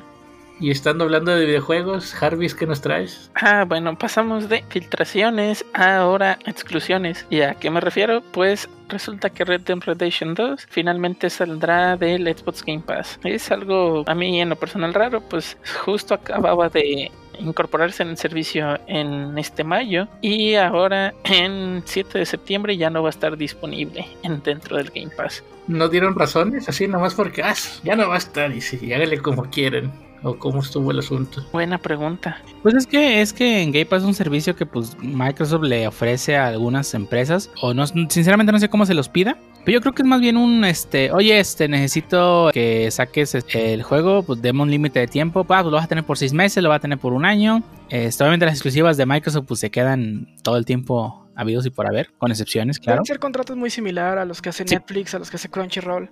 El que, pues bueno, te presto mi propiedad por un límite de tiempo, ¿no? Sí, que le diga cuánto tiempo va a estar en, Game Pass, cuánto tiempo va a durar en, el servicio, si va a ganar algún tipo de regalía, este Rockstar en este caso, porque cada vez que se descargue un juego, digo, creo que el servicio de Game Pass sigue estando muy chido, a pesar de que vayan quitando juegos, digo, Red Dead Redemption no es el juegazo, bueno, por lo menos a mí no me ha gustado tanto, pero pues digo, hay tantos juegos en Game Pass que pues digo, uno que esté menos, pues tampoco, digo, están los Yakuza. Cada que agregan uno, sí siento como que ya, ¿qué voy a jugar? Sí, digo, esta semana salió Battletoads. Battletoads, que está muy bueno, es un buen beat'em up. Multiplayer, digo, lo he jugado solo, pero pues todos es un buen beat'em up. Y ahí está en Game Pass y lo puedes jugar en la consola, en la consola, en Xbox o en PC. Y sale Flight Simulator y siguen saliendo cosas de Game Pass. Y pues luego tienes mucho que jugar. Para lo que cuesta el servicio, la verdad es que está muy chido. Están los Yakuza, lo acabo de descubrir, pero si son fans de Shenmue y pues no quieren comprar Shenmue 3 porque se ve bien feo y bien, está bien caro, jueguen los Yakuza. Muy Y luego similar. tam- también, por ejemplo, hay varias gente que me ha estado recomendando que juegue. Yo en lo personal nunca había jugado en Gears of Wars y le voy a dar la oportunidad. Pues también está el 4 y el 5 y, me parece que el 1 están gratis en el Netflix Game Pass, ¿no? Una de las cosas que pudiera ser la razón es de que al final del día, pues como ustedes lo han dicho, es un tercero, ¿no? Que es Rockstar. No sabemos, digamos, es- cuando estás con un third party, eh, siempre estás sujeto a las cosas del third party, ¿no? Entonces, aunado a esto de que el juego son a veces mm, a lo mejor unas 100 horas en explorar y demás, para lo que te da el Game Pass de que a lo mejor quieres jugar un juego y luego otro y luego otro y luego otro, a lo mejor no vas a querer pasar tantas horas jugando ese juego. A lo mejor sí, pero es una de las razones posibles que da el autor de este blog donde nos anuncian pues que ya va a salir Redemption del Xbox Pass. Pero sí, como bien lo dicen, o sea, también está en el Xbox Game Pass eh, el Flight Simulator, está Halo Master Chief que Eh, incluye el 1, 2, Thieves. 3. Exacto, o sea, ah, sí, también que próximamente lo jugaremos y a lo mejor damos una pequeña reseña a ver qué tal. Pero sí, o sea, hay demasiados juegos para mm, literalmente jugarlos y pues mm, no creo que sea una gran pérdida al final del día. Pero ahora pasaremos con el jefe Dio. ¿Qué nos trae usted? Pues no mucho, voy a hablar de un pequeño jueguito ahí que pues, creo que nadie conoce, ¿verdad? El Fall Guys. Ultimate Knockdown, no sé si han escuchado hablar de él, pero pues es el juego del momento. Se le ocurrió a la cuenta de Fall Guys este, decir que, más bien lanzar un tweet donde tal cual pedían este, una donaciones para la batalla de los brands, tal cual el premio por el que done más dinero es un, su traje de su marca dentro de Fall Guys y todos lo, lo, recaudado va a ir a la fundación Special Effect, lo cual pues es una fundación, una fundación de caridad de UK que pues ayuda a gamers con discapacidades pues, que puedan seguir jugando a pesar de todo. Y digo, muchas empresas se unieron desde el inicio. Eh, Cooler Master empezó a donar dinero, empezaron a donar otras marcas más grandes, este, jugadores este, profesionales de eSports junto con sus equipos como G2 empezaron a donar mucho dinero, eh, streamers famosos como Ninja también empezaron a donar dinero. Ahorita el que lleva el, digamos, la, la máxima puja de, de, este, de la recaudación que están haciendo es Tusti, que pues al parecer venden este, bidets, pero bueno, llevan 420 mil dólares recaudados, o sea, únicamente de esta empresa, más todo lo que lleven de las demás empresas, y pues a ver quién termina ganando. No se han presentado este KFC y todas las empresas, empresas que mucha gente empezó a hacer trajes customizados de ellos y pues no se han presentado, les da miedo competir, no sé, pero pues está muy chido que hagan ese tipo de cosas para fomentar a, digo, a recaudar algo de dinero para pues gente que de verdad lo necesita, ¿verdad? Sí, y la, y la prueba otra vez, ¿no? De que no necesitas un gran budget ni grandes gráficos para hacer el juego al momento, ¿no? Es un juego con una uh -huh. mecánica muy sencilla y con gráficos muy simples y está haciendo, rompiendo todo, ¿no? En, Sí, así es, o sea, es un juego muy sencillo y aún así está muy, muy divertido, mucha gente jugando, los primeros días los servidores crashearon de tanta gente que había y la plataforma de publicidad del momento al parecer va a matar, te va matando a Fortnite. No veo al Pancho haciendo un juego así, pero bueno. Ah, pues que solo no se puede, sigo esperando PRs. Digo, no es fácil ser indie, menos si estás solo. y menos con gente queriendo jugar cada media hora. sí. Ahí está, ahí está, el vato de Flappy Bird, en un fin de semana se lo aventó, güey y se hizo millonario. Eran tiempos diferentes, no había tanta variedad ni accesibilidad. No. Y ahorita ya quiero estar en Metroidvania, pero están saliendo hasta debajo de los arbustos, así que va a estar muy difícil. Claro, ahí está el Glimlight, hermosísimo Metroidvania, igualito a Hollow Knight. Sí, sí, también se viene uno que se llama Foentopia Awakening, que no se ve mal. Sí, está cabrón la cantidad de juegos que hay en el mercado y está muy difícil resaltar. Y digo, para que un juego como Fall Guys resalte, pues digo, llegó en buen momento y, con, es muy divertido, la verdad. De hecho, pasando a la siguiente noticia, también Fall Guys ya superó a League of Legends, este famoso juego de estilo MOBA, pues que es un eSports medio prominente en el, en el medio. Ya era de los más este, vistos en Twitch y pues ahora Fall Guys la está ganando. Digo, se ve, es que mucha gente jugando, mucha gente quedando. Es que es divertido el juego, o sea, es divertido jugar, es divertido ver. Es, es, un muy buen juego, donde no te importa perder, por muy que Pancho se, se lo niegue. Es divertido perder y más cuando te llevas a alguien entre las patas. Pero bueno, y pasando a la siguiente noticia, Dinos, Mainilla, ¿qué otro juego salió hace poco? Sí, otro juego también igual de sencillo y con gráficos sencillos. Eh, no, bueno, no, no es cierto. Es- estás hablando de Flight Simulator que salió esta semana. Yo tenía esperándolo ya mucho, mucho tiempo. Eh, desde que lo anunciaron, es más, desde que estaba el X y todavía ni anunciaba nada. Ya estuve jugando un poco en medio. Mi compu no da para jugarlo más arriba. Y creo que las muchos no, no da para jugarlo en ultra o en cosas más arriba. La verdad, el juego está. Bueno, el simulador, me corrijo. Está Sí, pues muy- simulador. Está muy muy padre eh, lo que hizo Microsoft la verdad está impresionante el cómo ya en algunas fotos y blogs hablando de los errores en el mundo era obviamente que si buscas tu ranchito pues no iba a estar totalmente igual al- a, como está en la realidad pero la verdad las similitudes son impresionantes que los haya hecho una inteligencia artificial. Ya estuvimos volando algunos de los lugares que conocemos como bueno Guadalajara y que hay unas cosas muy chistosas pero creo que la ciudad se defiende bien hay, hay lugares que sí están muy similares Plaza del Sol por ejemplo Pues que digan lo que quieran, pero mi rancho está igualito en el Flight Simulator. Sí, cuando no hay muchos edificios es más fácil. Sí, Sí, no, también mi rancho está igual de seco que en la vida real. Sí. Pero eh, ¿cómo creó todo un mundo en base a puras imágenes satelitales y un mundo en el que es jugable? Creo que eh, no lo habíamos visto en ningún juego algo ni remotamente similar, ¿no? No, es, es impresionante eh, todo el contenido que tiene. O sea, es el mundo completo al alcance de tus dedos. Vuelos reales. eh, puedes hacer prácticamente. O sea, puedes visitar cualquier parte del mundo, incluso la Área 51 y Corea del Norte. Es, es- está, está impresionante. Por muchos errores que tenga la IA, eh, obviamente se tiene que refinar la IA o en algún punto pues lo van a mejorar. Pero pues digo, aún así poder sobrevolar la ciudad en tiempo real y que veas el landscape de algunas ciudades que se ve igualito a la realidad, está muy cabrón. Y sí, y el- toda la parte también está impresionante, la parte de clima real, eh, la parte de los vuelos también en tiempo real, en el que tú puedes en el mapa ver cualquier vuelo que está, darle clic y hacer ese vuelo que está sucediendo en ese momento. Eh, to- toda esa parte de, de data está muy, muy chida. Sí, la parte de datos está, está impresionante. Y aparte el modelado de las cabinas de, de los aviones, este, se- según los expertos, está uno a uno a la realidad, la cabina. Sí, la verdad es un es el simulador por excelencia, pues ahora que estaban de moda los simuladores de camioncitos, pues bueno, creo que les puso la vara bien alta. Y pues sí, me interesa mucho si esta tecnología que usaron para Flight Simulator se va a aplicar a más cosas. Un Driving Simulator también estaría chido. Sí, a nivel de suelo, digo, está más complicado, pero sí, sí estaría chido para... A, a lo mejor con áreas más focalizadas, que te cree un mapa de una zona específica. No sé, algún Warzone con esa tecnología estaría interesante también. Digo, en zonas mucho más pequeñas probablemente. Sí, eso, eso ya es el mundo del de- el gaming en que tienes un servidor que está proveyendo la información tal cual para el mapa y no tal cual que esté en tu disco duro, pues podría ser un siguiente paso para el mundo del gaming. Sí, no sé, imagínate que de repente, no sé, en tu juego eres un salvador y tal cual tu premisa es que te acabas de subir al avión y literalmente si es un vuelo entre comillas real que está ya pasando en la vida real y eso lo tienes que salvar, digamos que esa sea la premisa del juego, ¿no? Ah, puede sonar a lo mejor muy absurdo ahorita, pero pues pudiera ser que para allá también pueda encaminarse, ¿no?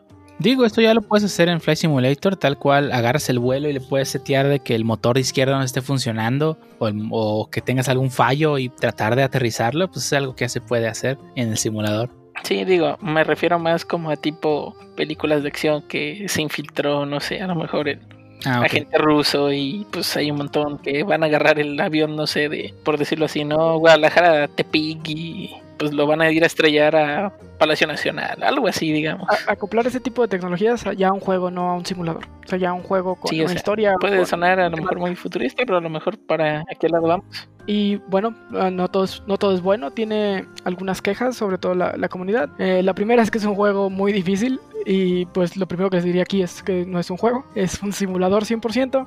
Puedes bajarle la dificultad del realismo en cuanto a eh, la aerodinámica, el cómo funcionan los aviones y toda esa parte. Pero pues, sigue siendo un simulador, es complicado, es complicado aterrizar, es complicado despegar, es complicado andar porque pues es la idea, ¿no? Porque en la realidad es complicado volar. Eh, esos tipos que ves que se suben con sus trajecitos a tu avión cuando vas a volar, pero realmente llevaron años y años de estudio para poder volar esas máquinas de toneladas y que no se caigan. Sí, esa gente que se queja de seguro viene de GTA V, donde puedes hacer de lo que quieras, hasta con una moto, puedes volar. Sí, aquí das, das una vuelta mal y te quedas alas y se acabó el juego, ¿no? Y pues, y la segunda queja que tiene mucha gente, eh, las más que he visto, pues es de performance y que el juego pues consume recursos como si no hubiera mañana. Y pues la verdad creo que, digo, probablemente sí le falta un poco de optimización al juego.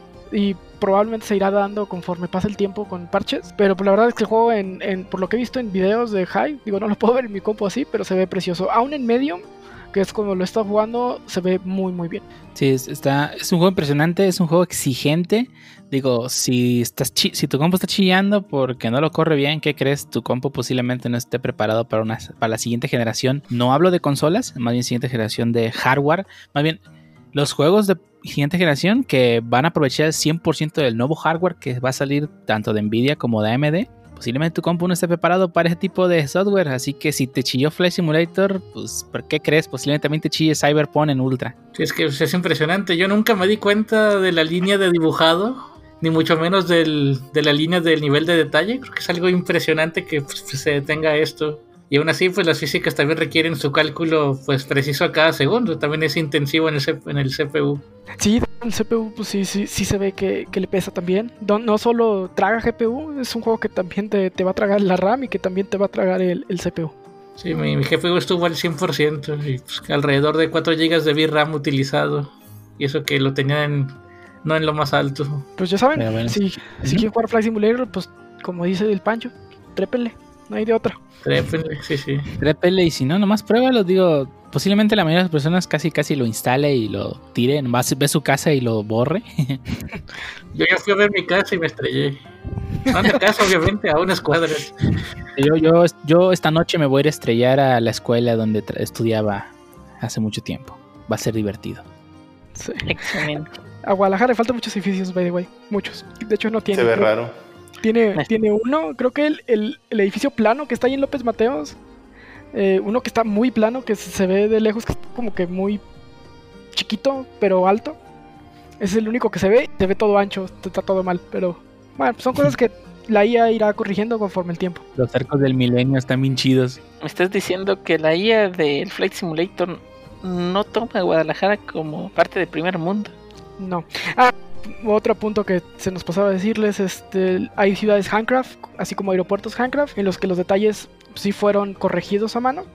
Uno de estos, por ejemplo, son los aeropuertos de Nueva York y la ciudad de Nueva York. Y la verdad, volar en esas ciudades, aunque digo, volar en las ciudades que son construidas por la IA está muy chido, volar en las ciudades Handcraft es otro pedo. Nueva York está igualito. Digo, en las tomas aéreas, nunca he ido a Nueva York. Luego le preguntaré a alguien que se haya ido a Nueva York. Voy a chocar, eh, llego, ya he chocado en varios edificios de New York y la verdad es, es o sea, el nivel de detalle que alcanzas a ver en los, en los vidrios de los edificios está bien, bien cabrón. Sí, y los edificios, los landmarks, que bueno, más reconocibles de Nueva York, como el Empire State, el, eh, el Central Park y todos esos están igualitos. Sientes que estás viendo una película de gringa donde hay que, que, que salvar la capital del mundo que es New York. Sí, sí. Y los efectos de luz también están bastante impresionantes. Yo volé de- en el atardecer y los reflejos en el avión de uff, así hermosísimos. Y eso Sí, que eso estaba no en lo más alto. mamadas. Y eso que no tiene ray tracing. Así es.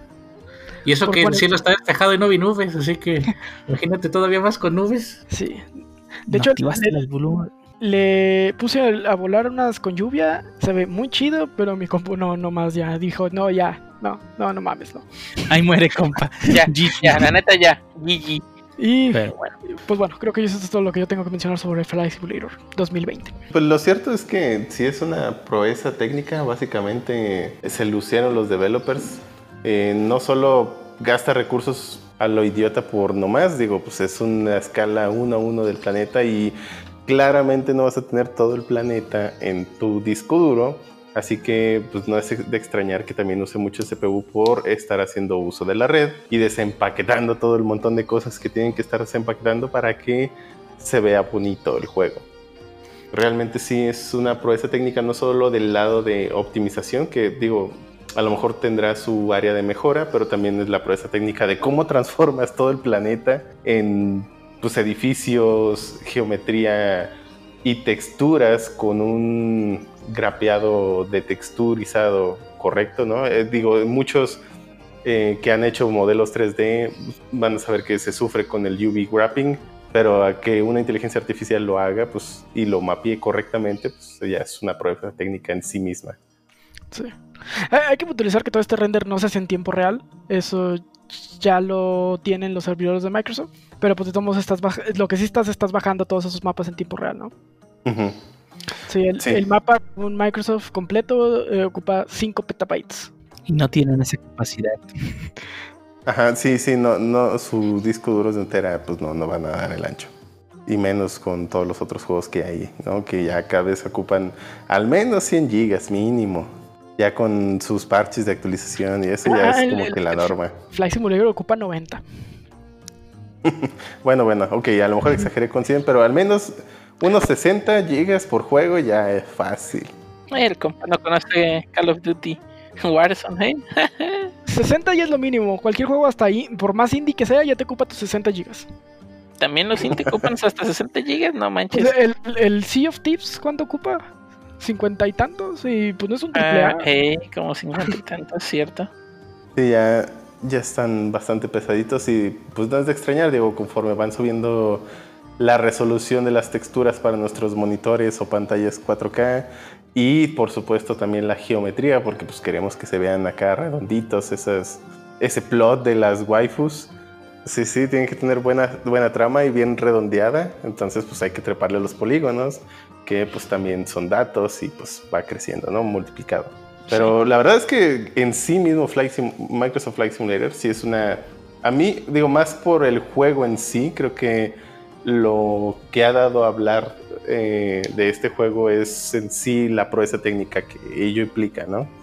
Más que solo el juego. Digo, el juego en realidad pues tiene ahora sí que la misma funcionalidad que Flight Simulator X, pues son aviones que tienen básicamente, digo, no esperaría yo que un 747 se maneje diferente en el Microsoft Flight Simulator que en el X, pues. Entonces, no, digo, no sé si en jugabilidad agreguen más cosas eh, fuera de, pues, este apartado visual. Más allá de hacer cosas que no puedes hacer en el X, como eso de tomar vuelos reales para simularlos y eh, pues poder despegar prácticamente de cualquier aeropuerto del mundo, eh, pues no, no, probablemente la- el, el manejo de los aviones es exactamente igual.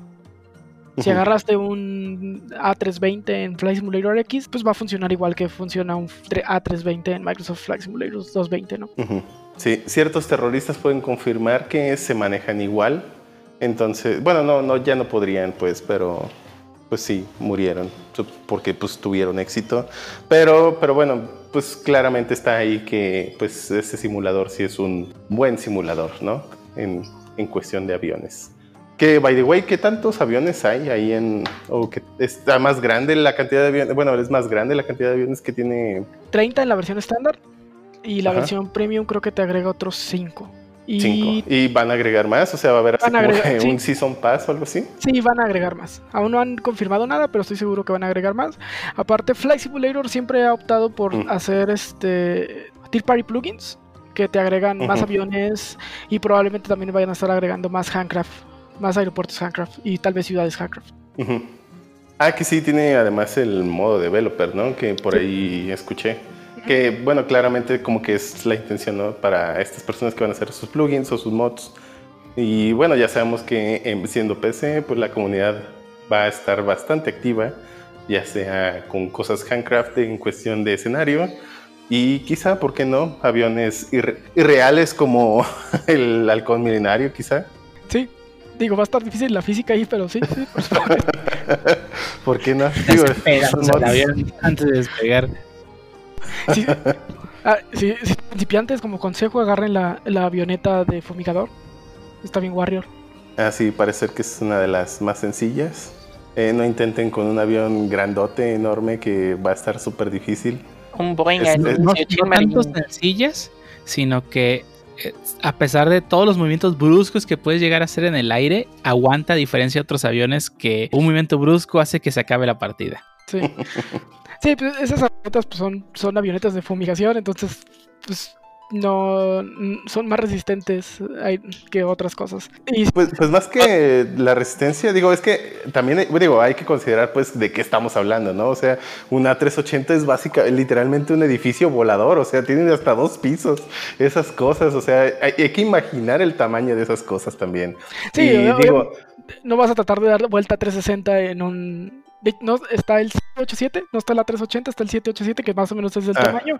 No vas a intentar dar la- una vuelta de 360. Do a barrel roll. No, es que se queda sin alas, ¿no? Sí, no, Eh, recordemos, es un simulador. y Entonces, o sea, imagínense darle la vuelta a un edificio usando dos grandes vigas, ¿no? o sea, la velocidad a la que tiene que ir, que by the way, o sea, son velocidades ridículas. Cuando uno se pone a pensar, pues, eh, si lo compara con las velocidades a las que estamos acostumbrados en tierra, pues los aviones van a una velocidad ridículamente alta. Y es un edificio volador increíblemente rápido.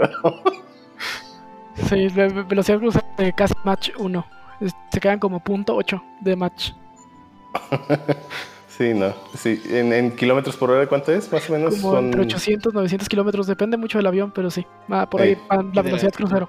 Sí, Sí, no, no. no, sí, es, es ridícula la velocidad, pues, de, de esos edificios voladores. Y pues pensar en hacer un bar roll a, a esas velocidades, eh, pues sí, hay que pensar pues en la cantidad de movimiento que eso conlleva, ¿no? Si lo comparamos con una avionetita, que lo máximo que te va a dar son 100 kilómetros, 200, no sé. Eh, 95 knots, que no me acuerdo cuál la conversación, la conversión Ah, a bueno, no sé. kilómetros. Ajá, Pero bueno, de todos modos, digo, no van a ir ni tan rápido y no están tan pesadas. O sea, esas cosas sí pueden, sí son pues como un carro, ¿no? Pequeño, básicamente. O pesan más o menos lo mismo, supongo yo. 175 pues, sí, no. kilómetros por hora, es un no- son 95 knots. Ah, bueno. Pues sí, es algo de todos modos. Sí, sí, pero digo, estamos hablando de que es tres veces menos la velocidad y, y en el caso de los de esos aviones son como 15 veces más el peso. Sí, o sea, aparte resistencia en el aire y todos esos otros factores que a lo mejor en, de un inicio no pensamos, pero pues literalmente que Flight Simulator sí lo pensó y están ahí como para decirte, no, no puedes hacer Black Flick aquí. Eso no funciona aquí, muchacho. Funcionará en tu avionetita de, de fumigadora que utilices en el rancho, pero aquí no. En vuelo transatlántico ni lo pienses. Sí, Sí, no. o sea, sí, sí, reitero, nomás va a ser reiterativo, pero es un aplauso al trabajo de ingeniería que se hizo. Pero. Definitivamente. Es como consejo, si van a hacer, le van a entrar al Flight Simulator, empiecen con las avionetas, empiecen poco a poco. No, digo, pueden intentar volar una 320, solo no se frustren, va a ser complicado prenderlo, tan siquiera en las primeras partidas. Eh, De todos modos, el juego trae su tutorial, trae un tutorial donde puedes hacer el checklist de cada avión. eh, qué tienes que hacer antes de prenderlo, eh, qué tienes que revisar y te va highlighteando los instrumentos del avión eh, paso a paso. Sí recomiendo hacerlo para cada avión para que sepan por lo menos cómo se prenden y pues ya, denle, digo, no, no se frustren, es un no es un juego, es un simulador, por lo tanto pues es, es complicado jugarlo. Vamos al segundo tema que va a ser Fly no, no es cierto. Vamos al segundo tema, pues.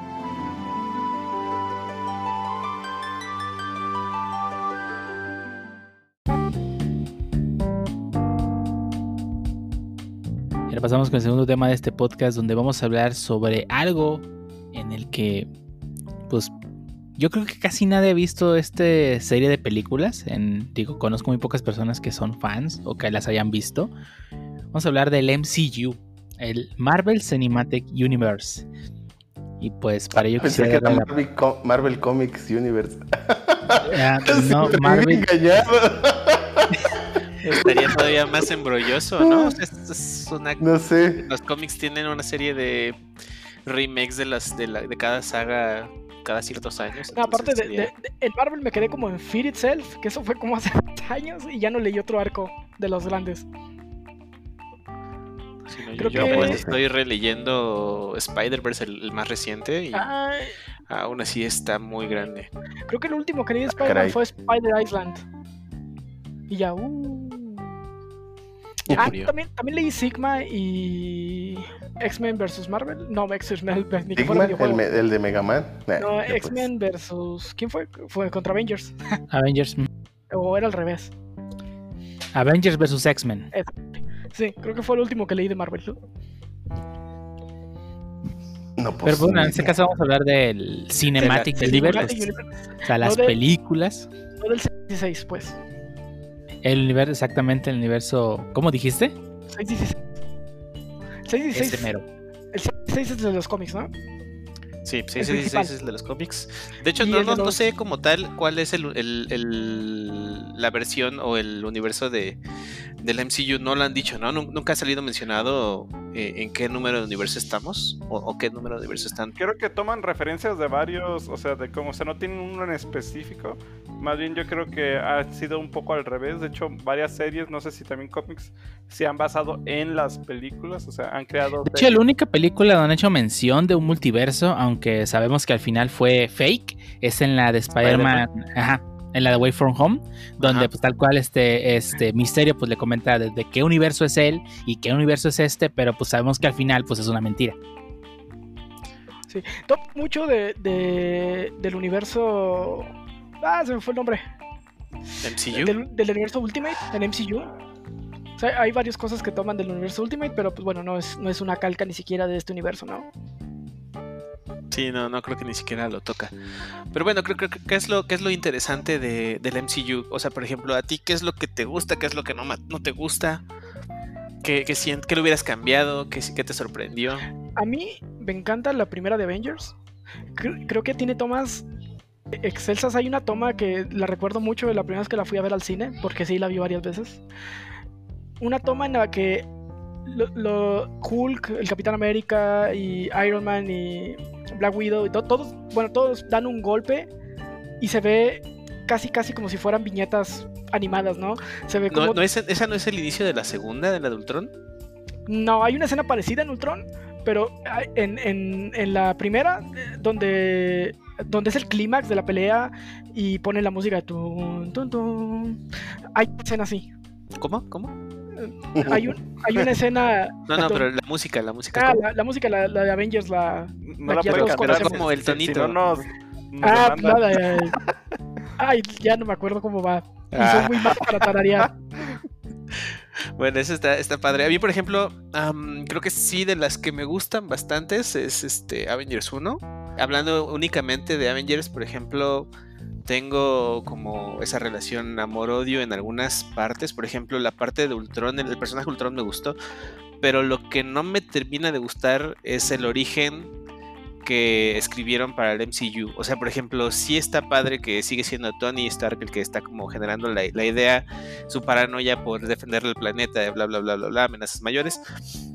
Pero creo que a mí me hubiera gustado mucho que Harry, bueno, que Ant-Man, el, original, que es Harry Pym, Handpick. Sí. ajá, Harry Pink, hubiera sido parte crucial en el diseño de Ultron. Y a fin de cuentas, el, el sucesor de, de él, que toma parte de Ant-Man, para mí no fue como tan. No fue de mi gusto, como que siento que, que le hicieron esa transición que después se ve en Thor de, ah, de un, un personaje in- interesante a un, un personaje de mera comedia. Sí, de hecho usaron a- al que viene siendo el personaje de Hulk, bueno, el... ¿Cómo se, ay, se me fue el nombre de Hulk, pero en Bruce persona? Eh, ¿Cómo se llama? Bruce Banner. Bruce Bruce Banner. Perdón. Bruce Banner fue como el equivalente a lo de Ant-Man, o sea, porque sí, o sea, en la serie tal cual es, o sea, es la fusión entre, de hecho tiene las, tiene ciertas facciones como de insecto, porque pues es la fusión entre los dos, o sea, es entre Ant-Man y Iron Man, o sea, en el poder intelectual de ambos es como generan a Ultron, y acá pues utilizaron a Bruce Banner para, pues como sustituir esa, esa parte. Sí, la parte intelectual de, de la otra mente, ¿no? Que diseña a Ultron. Pero por ejemplo, eso es creo que de lo que no me gusta, pero pues está bien. O sea, como que estuvieron hacer esa mezcla. Y yo creo que también las situaciones, ¿no? O sea, por ejemplo, el cómo incorporan a Spider-Man. Pues es un intento de rescate, ¿no? De, de, de las de los derechos de Sony con MCU un acuerdo y después todo el relajo que se vino después, pero eso es tema aparte. Pero, por ejemplo, otro detallito que me hubiera gustado ver diferente hubiera sido Civil War. en lugar de un conflicto nada más de mi mamá le dijo a tu mamá y yo estoy enojado entre Iron Man y Captain America. Sí, sí, los, los fans de los fans de Marvel de Marvel se burlan mucho del del, del, del pedo de Batman contra Superman y de las Martas. Exacto. Y cuando lo de Civil War está, la- el plot principal está bien mal hecho. Hasta parece que se copiaron par- esas partes de los guiones, ¿no? Es Sí, como está- de mi mamá, se llama como la tuya. No, es que, bla, bla, o sea, es como es- ese relate con las madres o mother issues y fue así como de, güey. Acabo de ver Civil War y no pude evitar reírme en las últimas, en las últimas escenas donde este, pero él es mi amigo, yo también lo era. y, ah, queda, queda medio ridículo ya que lo ves bien. A mí la escena que me da más risa es de quiero romper esos perfectos dientes. ¿Qué clase de insulto es ese? ¿Qué? ¿Nunca te lo han dicho o qué? No, y eso que Pues se es Es que no porque no- es tiene dientes perfectos, güey. No, no es cierto, no es cierto. No, pero, o sea, a, a mí en lo particular, algo que, o sea, lo que sí me, sí me gustó mucho es el inicio. O sea, la primera película de Iron Man, eh, todavía hoy en día yo creo que considero una de mis favoritas. O sea, siento que la trama es buena, el desarrollo, la forma en que logró salir de ahí. O sea, siento que fue un buen inicio, o sea, un inicio bastante fuerte como para darle pie a todo lo demás. Y in- independientemente de, pues, de la primera película, yo creo que algo también que ha ayudado bastante es el hecho de que, pues, gente que no estaba envuelta en el mundo del cómic, o sea, se iba, como dicen, poco a poco in- inmersiendo un poco, bueno, introduciéndose un poquito más a este tipo de, pues, a este universo, como dicen. Y también a gente o veteranos que ya tenían conocimiento, tal vez a, a la mayoría dicen, no, pues esto no se parece, pero pues me agradan, o ciertos detalles como, ah, bueno, si, no te diste cuenta de que porque había odio de esto esto, es que pues en tal cómic sucedía esto, o daba a pie para que más gente se fuera, o sea, no nomás, yo creo que gracias a estas películas, no, o sea, hubo mucho fandom ya que empezó a comprar o a consumir los cómics y ver otras historias alternativas, ver, ok, qué tanto era cierto, qué tanto no, algunas otras, o sea, o de dónde tomaron esas ideas, o sea, yo creo que fue, como dicen, un parteaguas, número uno para, pues, introducir más, porque yo recuerdo las películas de Batman en, en su época de oro, que fueron los 90s, 80s, y no recuerdo, o igual estaba más pequeño, no recuerdo que haya sido tan grande el boom como las de MCU en estos momentos. Yo tenía un serial del Batman de Tim Burton. Es que no existía un, un- un universo cinematográfico. Yo creo que, creo Tenía- que eso fue como lo más importante de, del MCU, que se dieron a la tarea de generar una saga de películas que en algún punto se iban a conectar. Sí, Eh, tan- si lo ves como... Ajá. tan exitoso fue que DC la intentó y bueno, no le salió.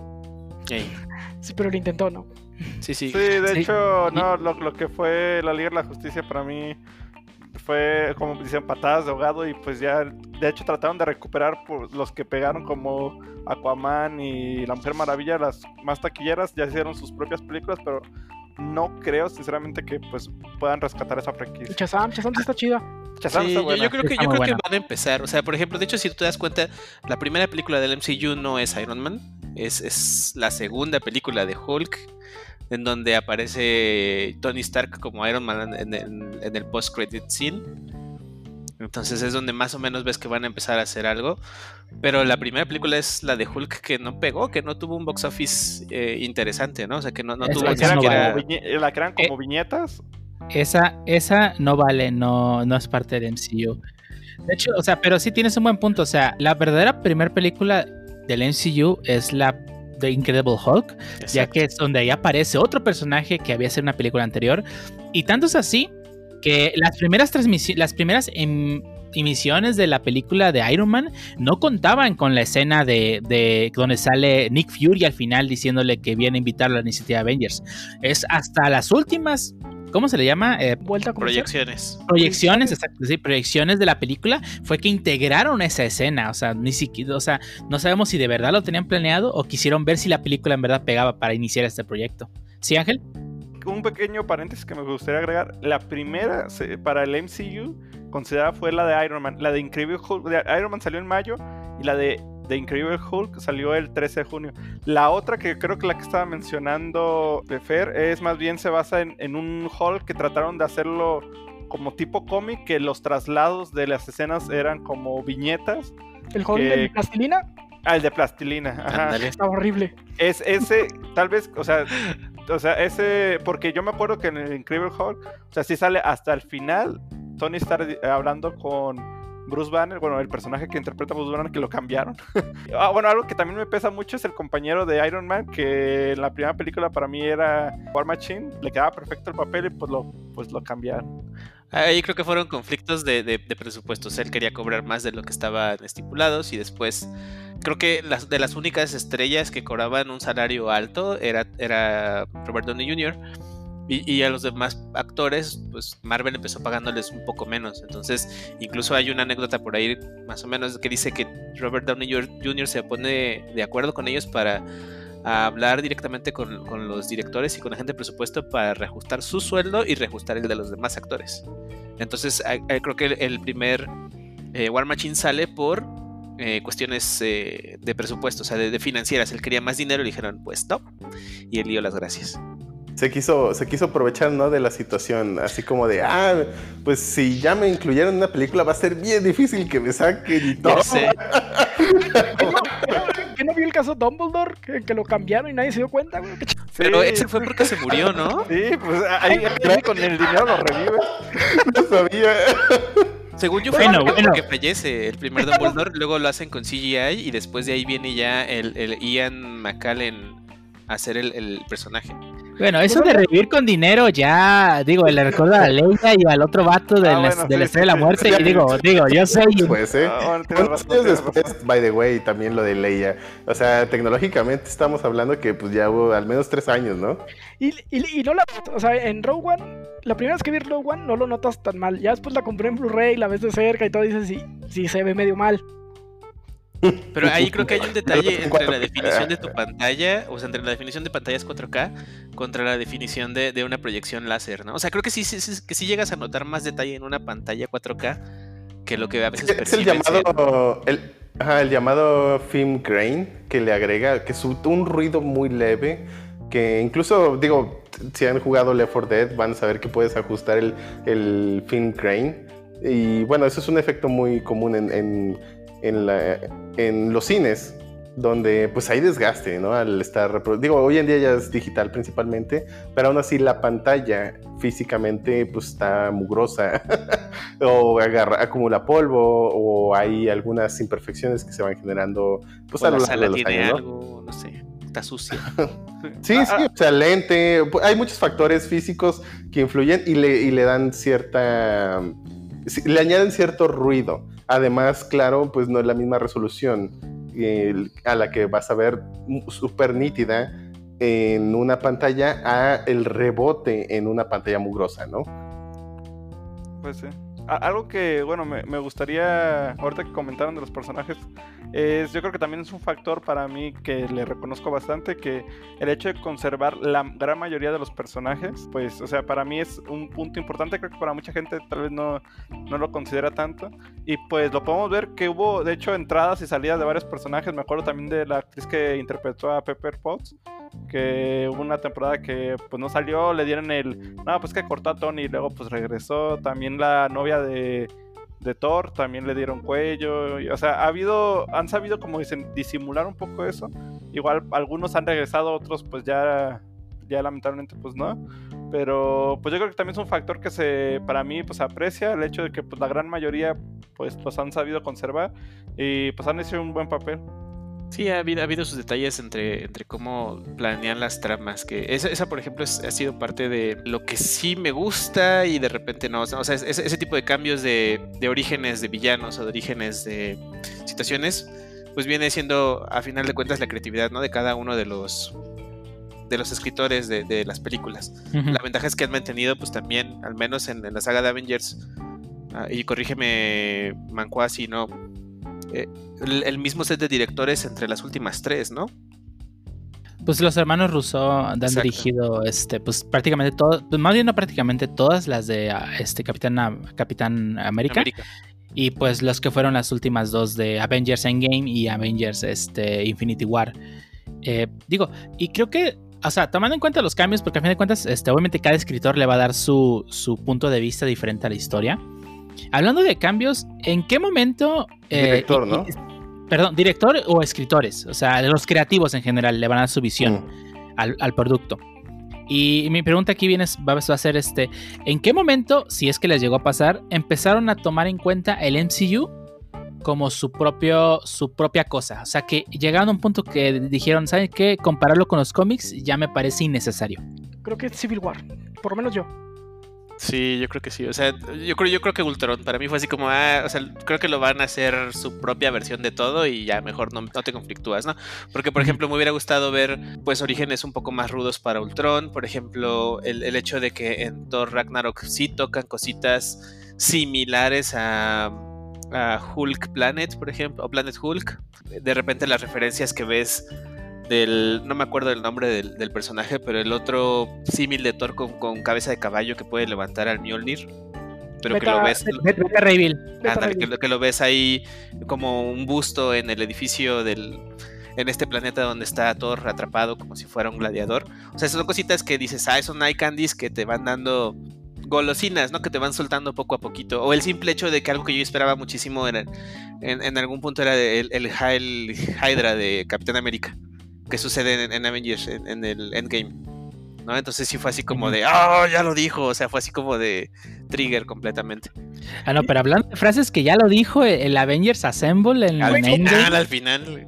¿Cómo, cómo, cómo nos, nos hicieron sufrir con el Avengers Assemble? eh? Hubo- Sí, no, no- sí. no lo dijo al momento final.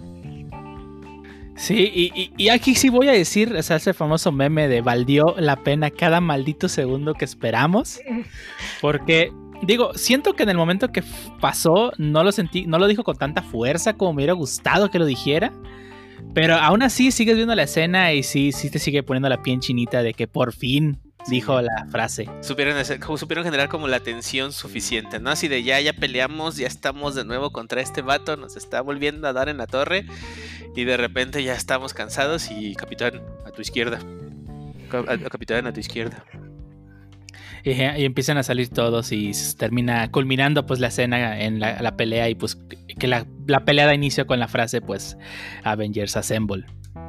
Ahí, por ejemplo, yo les preguntaría, ¿qué personajes les dolieron sus muertes? ¿Cuál, cuál fue, por ejemplo, aquellas que dijeron, no, este, ¿por qué me lo quitas? O sea, ¿cuáles son las que, las que no hubieran dejado morir? ¿O les hubiera No, gustado ver más? No lo había pensado así, digo, no lo había pensado. Siento, bueno, por, más que nada porque pues como tal vez, o sea, personajes que no hayan cumplido un arco completo, por ejemplo, Tony Stark, creo que todos estamos de acuerdo que hasta cierto punto, por lo menos en la de Civil War, a mí me parecía que estaba hasta, hasta de más, porque sí aparecía Avengers, Avengers 3, no, no, no, no Capitán América 3. Ujú. Pero, o sea, por lo menos en esa película yo lo sentí un poco más forzada su entrada en la película. Pero a partir de cuando empezó Infinity War y su culminación en, en lo que todos sabemos que pasó al final de Endgame, Ya, spoiler, Pues- spoiler. sí, sí, con spoilers, pues, yo siento que Tony Stark sí cerró completamente su arco. Y así Sí. como tú digas, es que me dolió su muerte. No, la verdad es que su muerte fue necesaria para la trama. Fue en un momento indicado. O sea, creo que sí lo escribieron muy bien para que su muerte fuese, ahora sí que por decirlo, una muerte digna para un personaje. O sea, terminó cerrando su arco por completo. Pero otros personajes que ni siquiera les dieron oportunidad de empezar un arco, como fue el caso de, de Quicksilver, que pues en la misma película lo mataron. O sea, no me duele el hecho de que haya muerto, porque pues, la verdad es que pues, el personaje pues no me, no me fue tan interesante. En los cómics no me, nunca me ha gustado. En el MCU no me lo construyeron lo suficiente como para encariñarme con él o para como querer más, ver más de él, sino que simplemente mm, me parece que su muerte pues no me gustó tanto porque no le dieron el potencial de desarrollarse como personaje. Sí, a mí, a mí siempre me lo había mm, ligado un poquito más a historias o conexiones con X-Men. Pero sí siento que fue uno de los personajes que le dieron entrada, que iba como con cierto, cierta sinergia o cierta fuerza para poderse desarrollar y que lo matan, ¿no? Que a final de cuentas es un motivo para hacer que su hermana sea parte de Avengers o esté junto con ellos o, o haga como ese tipo de bond. Pero por ejemplo, Visión, a mí sí, sí dije, güey, ¿por qué? O sea, ¿por qué si reviviste a todos?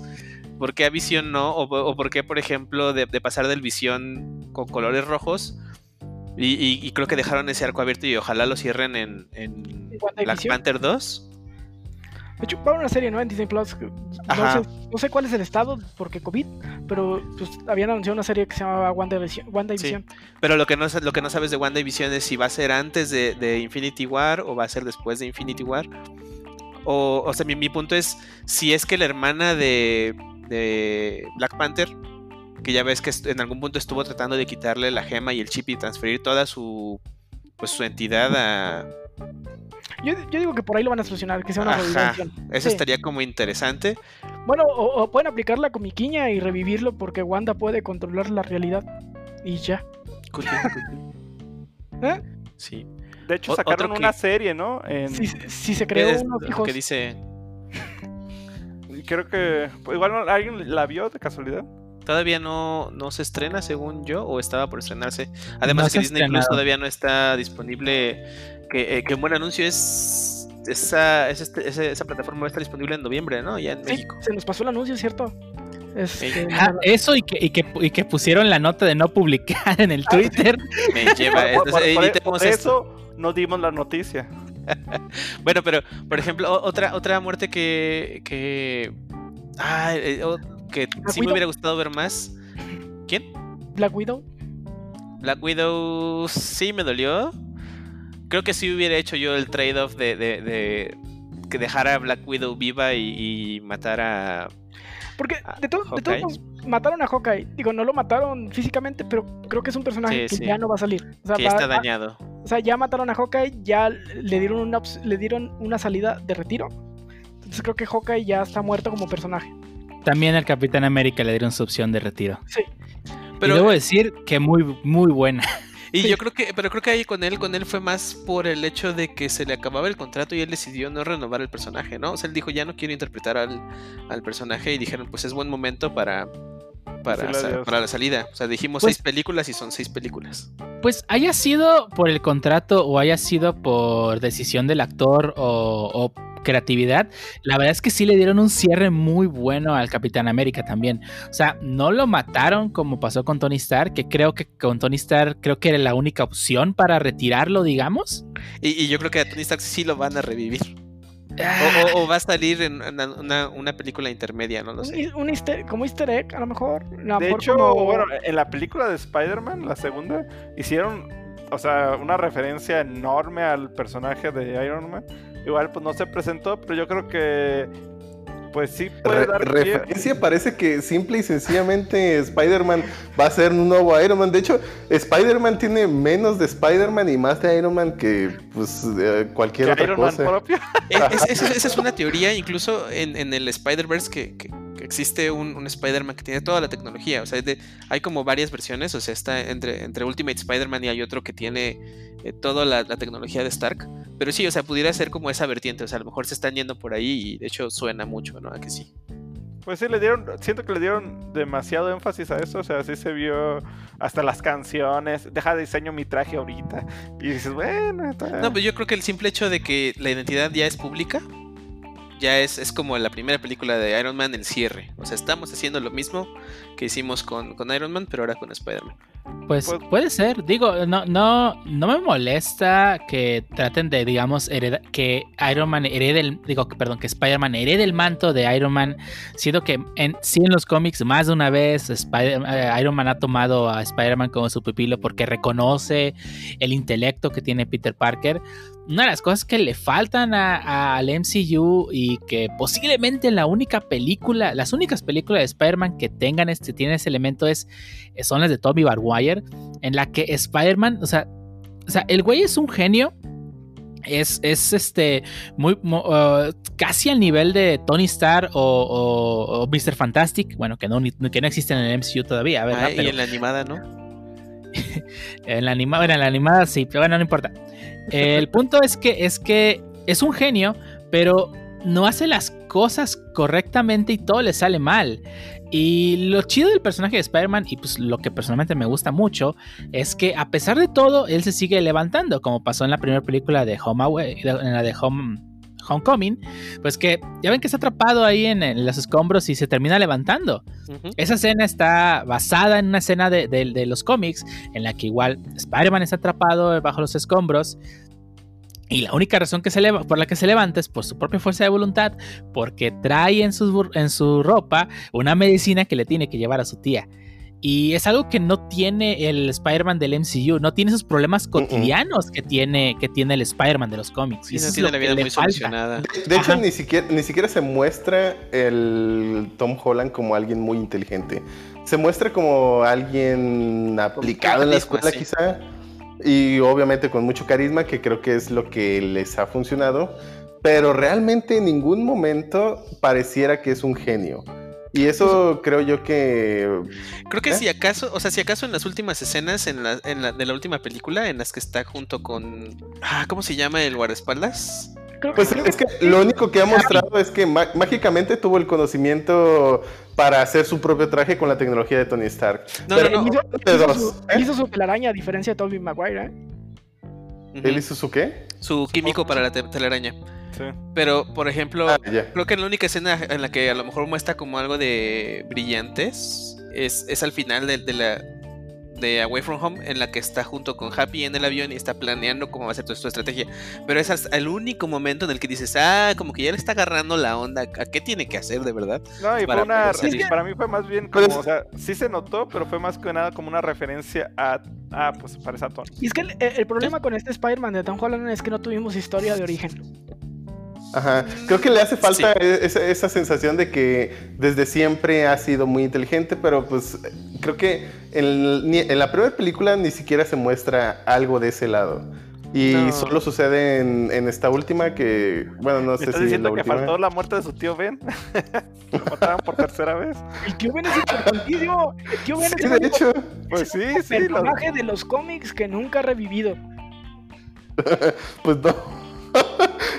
bueno, Antes sí, era- sí es importante. es- Antes era tío Ben y Gwen Stacy, pero pues ya vimos qué pasó con Gwen Stacy porque se hizo popular después de Spider-Verse y pues ya tiene hasta su propio multiverso. Pero este- está en su propio universo. O sea, la Gwen Stacy original no ha revivido. Bueno, y tampoco no. su Exacto. papá. Ah, O sea, ni, ni el papá de Gwen Stacy, ni Gwen Stacy, ni el Ni el tío, tío. Ben han revivido. Han hecho clones. De hecho, hay un, hay un cómic que tiene, no, no me recuerdo qué año es, como del 2016, donde es, justamente tocan el tema de que eh, posiblemente exista un clon del tío Ben que alguien que Chacal hizo. Y hay una escena que me gusta mucho que demuestra justamente el, lo que tan importante es tío Ben para Peter. Es que él mismo está discutiendo con otra persona este, sobre los clones. Y él le hace la referencia de que pues que no puede ser que él sea más inteligente que tú como para que ah, pueda clonarlo. Y Spider-Man le dice, bueno, Peter Parker, dice, no, yo podría hacerlo sin ningún problema. Ah, Dejemos de lado el hecho de que pueda o no pueda, pero me gusta la frase que dice, yo podría hacerlo, revivir a mi tío Ben, pero no lo voy a hacer nunca porque yo sé con qué ojos me va a ver él cuando lo haga. Esa mirada de decepción de su tío, de porque hizo algo incorrecto, le, le pesa demasiado a Peter. Y pues, es una razón por la que no ha revivido y es una razón de qué tan importante es eh, su tío o sea, y su muerte que lo lleva tanto tiempo a... Más bien, todo lo que hace lo hace porque es lo correcto o es lo que su tío haría. Sí, su, Y él justamente... su, buti- su- su motivación y su brújula moral, está muy, muy basada en el tío Ben. ¿Y qué haría el tío Ben? Exactamente. Sí, Y- de, de- y- de hecho, se, se nota mucho en las primeras películas de Spider-Man donde pues quería usar sus poderes para conseguir dinero y pues conquistar a la chica y todo hasta que ¡pum! se te murió el tío por tu culpa. Pues tanto en el tío como en la tía, ¿no? Aunque bueno, en las de Tom Holland, la tía, pues este, creo que toma un Está papel muy diferente. creo que creo que la tía está de adorno incluso porque pues bueno eh, eh, tocando temas de Spider-Man eh, incluso en el en el Spider-Man de PlayStation la tía tiene un papel mucho más pesado no O sea, es, es, es- es una persona que está trabajando en una casa de refugiados que eh, sí tiene conexión con el villano que o sea, tiene como un, un contexto más importante pero bueno acá es como la cara bonita que está Spoiler, por con- cierto. Para los que no han jugado Spider-Man de PlayStation. Sí, en, Ah, en ya las tiene mucho tiempo que en, salió. en las No, películas no Tom. Holland, eh, Marisa Tomei, pues es una eye candy. Ujú. No Sí. tiene más importancia. No, no es tan importante como la de los cómics, que todos conocemos la historia de Mephisto, ¿no? Y cómo eh, pues, prácticamente cambió su vida con Mary Jane por dejar vivir a la tía. No, tía May. Sí. Pero bueno, En regresando al. MCU, por ejemplo, mm, mm, ¿qué conexiones sí les gustaron y qué conexiones no les gustaron? Por ejemplo, y me refiero a conexiones de personajes. A mí, por ejemplo, me gustó mucho la película de Capitana Marvel, la película en sí.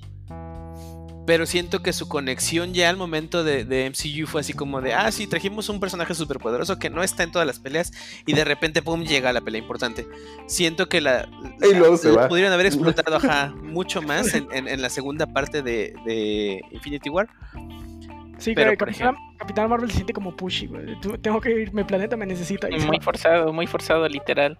Sí. O sea, nada, Sí, no pero- tenía nada que hacer así. O sea, o sea, ¿por qué razón debería de aparecer en ese momento? Punto. Hola, como que vi que Destruyó la nave. Ay, ya me voy. Y, y aparte, pues también apareció para rescatar a Tony del espacio, recuerden.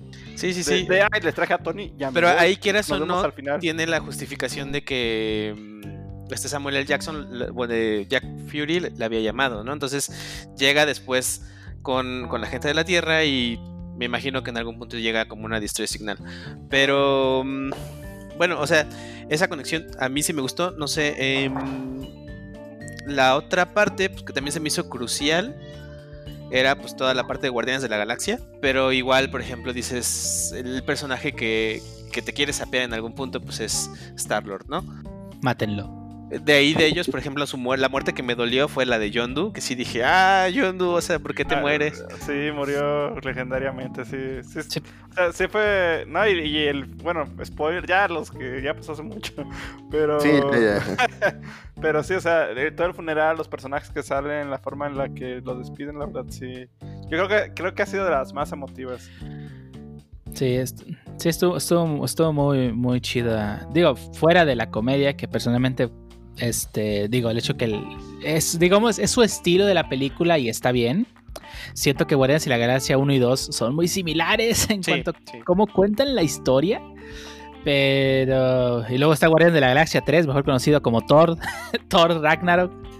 Que también es, eh, es Bien muy similar, muy similar Algo, en cuanto al estilo. algo le voy a reconocer a Guardianes de la Galaxia que también le tengo que reconocer a, a Doctor Strange. Que Es tiene que al matador. nadie, nadie, nadie se había imaginado cómo representar esas cosas cósmicas que hay en el universo Marvel de una manera acertada en una película. Las Eso puertas es cierto. para las o sea, los No, actos. eh, de Ego ah, Uf, Y e- y ese- esa, Dormammu. toma, esa toma de ego desde fuera del espacio está impresionante. Porque yo recuerdo que mucha gente se quejaba cuando recuerdan a. Bueno, o- ojalá no lo recuerden a, a los cuatro fantásticos y Galactus, que era una Ah, nube la- eh, Y, y mucha gente defendía la nube morada diciendo: Bueno, es que no vas a poner un, un monstruo de 50 metros, que es un tipo vestido de morado, se vería ridículo. Pero bueno, Guardianes de la Galaxia y, y Doctor Strange nos, nos- nos enseñó que hay forma de hacerlo. Obviamente no lo vas a poner calcado a los cómics porque probablemente no funcionaría. Pero Dormammu se ve excelente en Doctor Strange y Ego también se ve de una forma muy realista, muy creíble, que no se sale de la, tem- de la, pues, de la temática ¿no? de la película. No, no lo ves como algo ahí pegado a huevo. que, que dato curioso, el, el actor que hace a Doctor Strange también hace a Dormammu. Ah, Por eso habla con ese acento tan inglés. Sí, sí, sí. Y por eso cobra tanto. La- cobraba tanto que, ay, ¿sabes qué? Usarlo por los personajes porque cobra demasiado. Y ahora con, con estos dos personajes, la neta sí me dan ganas de ver a- cómo harían un eh, Galactus. Sí. Sí. O sea, ya, ya no tendría tanto miedo porque como tú dices, o sea, previamente querían, o sea, tal vez no tenían los recursos o no sé si, o no, no tenían la libertad o los medios para pues cambiar un poco las, la- los mecanismos, porque sí, o sea, hemos visto que pues modifican bastante a los, a los personajes. Y aquí yo creo que sí es una, pues mínimo en la gran mayoría, sobre todo como tú dices, yo creo que los efectos de Doctor Strange fueron uno de los mejores, o sea, el cómo se va moviendo entre, entre dimensiones, cómo modifica la realidad, o sea, to- todos esos pequeños detalles yo creo que fue un buen momento o, o un momento en el que pudieron explotar toda la tecnología y yo creo que de aquí en adelante pues es algo que pues vas, vas poniendo una vara más alta, igual pues no, tiene, no todos tienen el dinero de Disney para, Nah, para pagar todo eso, pero... Y, y, y- y si hay que transformar los trajes un poco. O sea, digo, saliéndose un poco del MCU, Wolverine se vería ridículo con su traje de los cómics. Sí, en- no. Pues sí. quién sabe. Bueno, depende del diseño del traje, pero sí, no, no lo creo. O sea, No, no, me refiero a con el traje calcado de los cómics. sí, sí, sí. Con la antifaz súper grande y todo.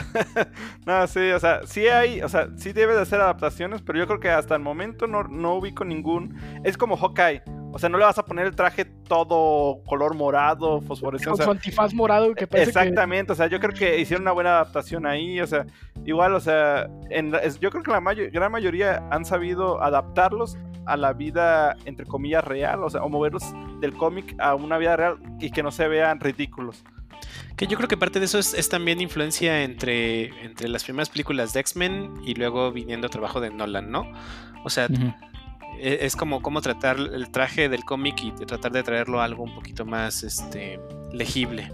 O bueno, digerible para la, la gente que no es de cómics como tal.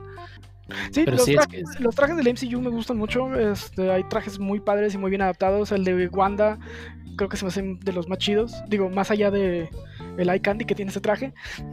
Ah, bueno. Sí, es que el del cómic es, es estúpidamente ridículo el nivel de, de, de- bueno, no voy a decir detalle porque le falta detalle porque ni siquiera tiene. Es, Eso es- es es ri- ridículo. es ridículo la falta de tela que tiene el traje. Es, es ridículo el del cómic.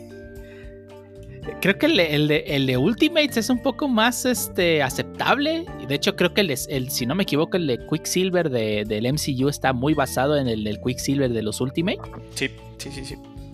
Pero pues digo, es que, es que hay de trajes a trajes. O, o, o- o tra- o lo que es trajes, entre comillas. Porque, pues, por ejemplo, el de Wanda estamos de acuerdo que el cómic ni es traje ni es nada. Y el y digo, los pantalones de Hulk, pues que digo, solamente es un short. Ya, hechos. o sea, no, no le pueden fallar ahí. Pues sí. Ah, el traje de Groot. El, el de Groot. El del los del Capitán América que van cambiando a lo largo de, de- de las películas que también se me hacen muy chidos, están muy bien logrados.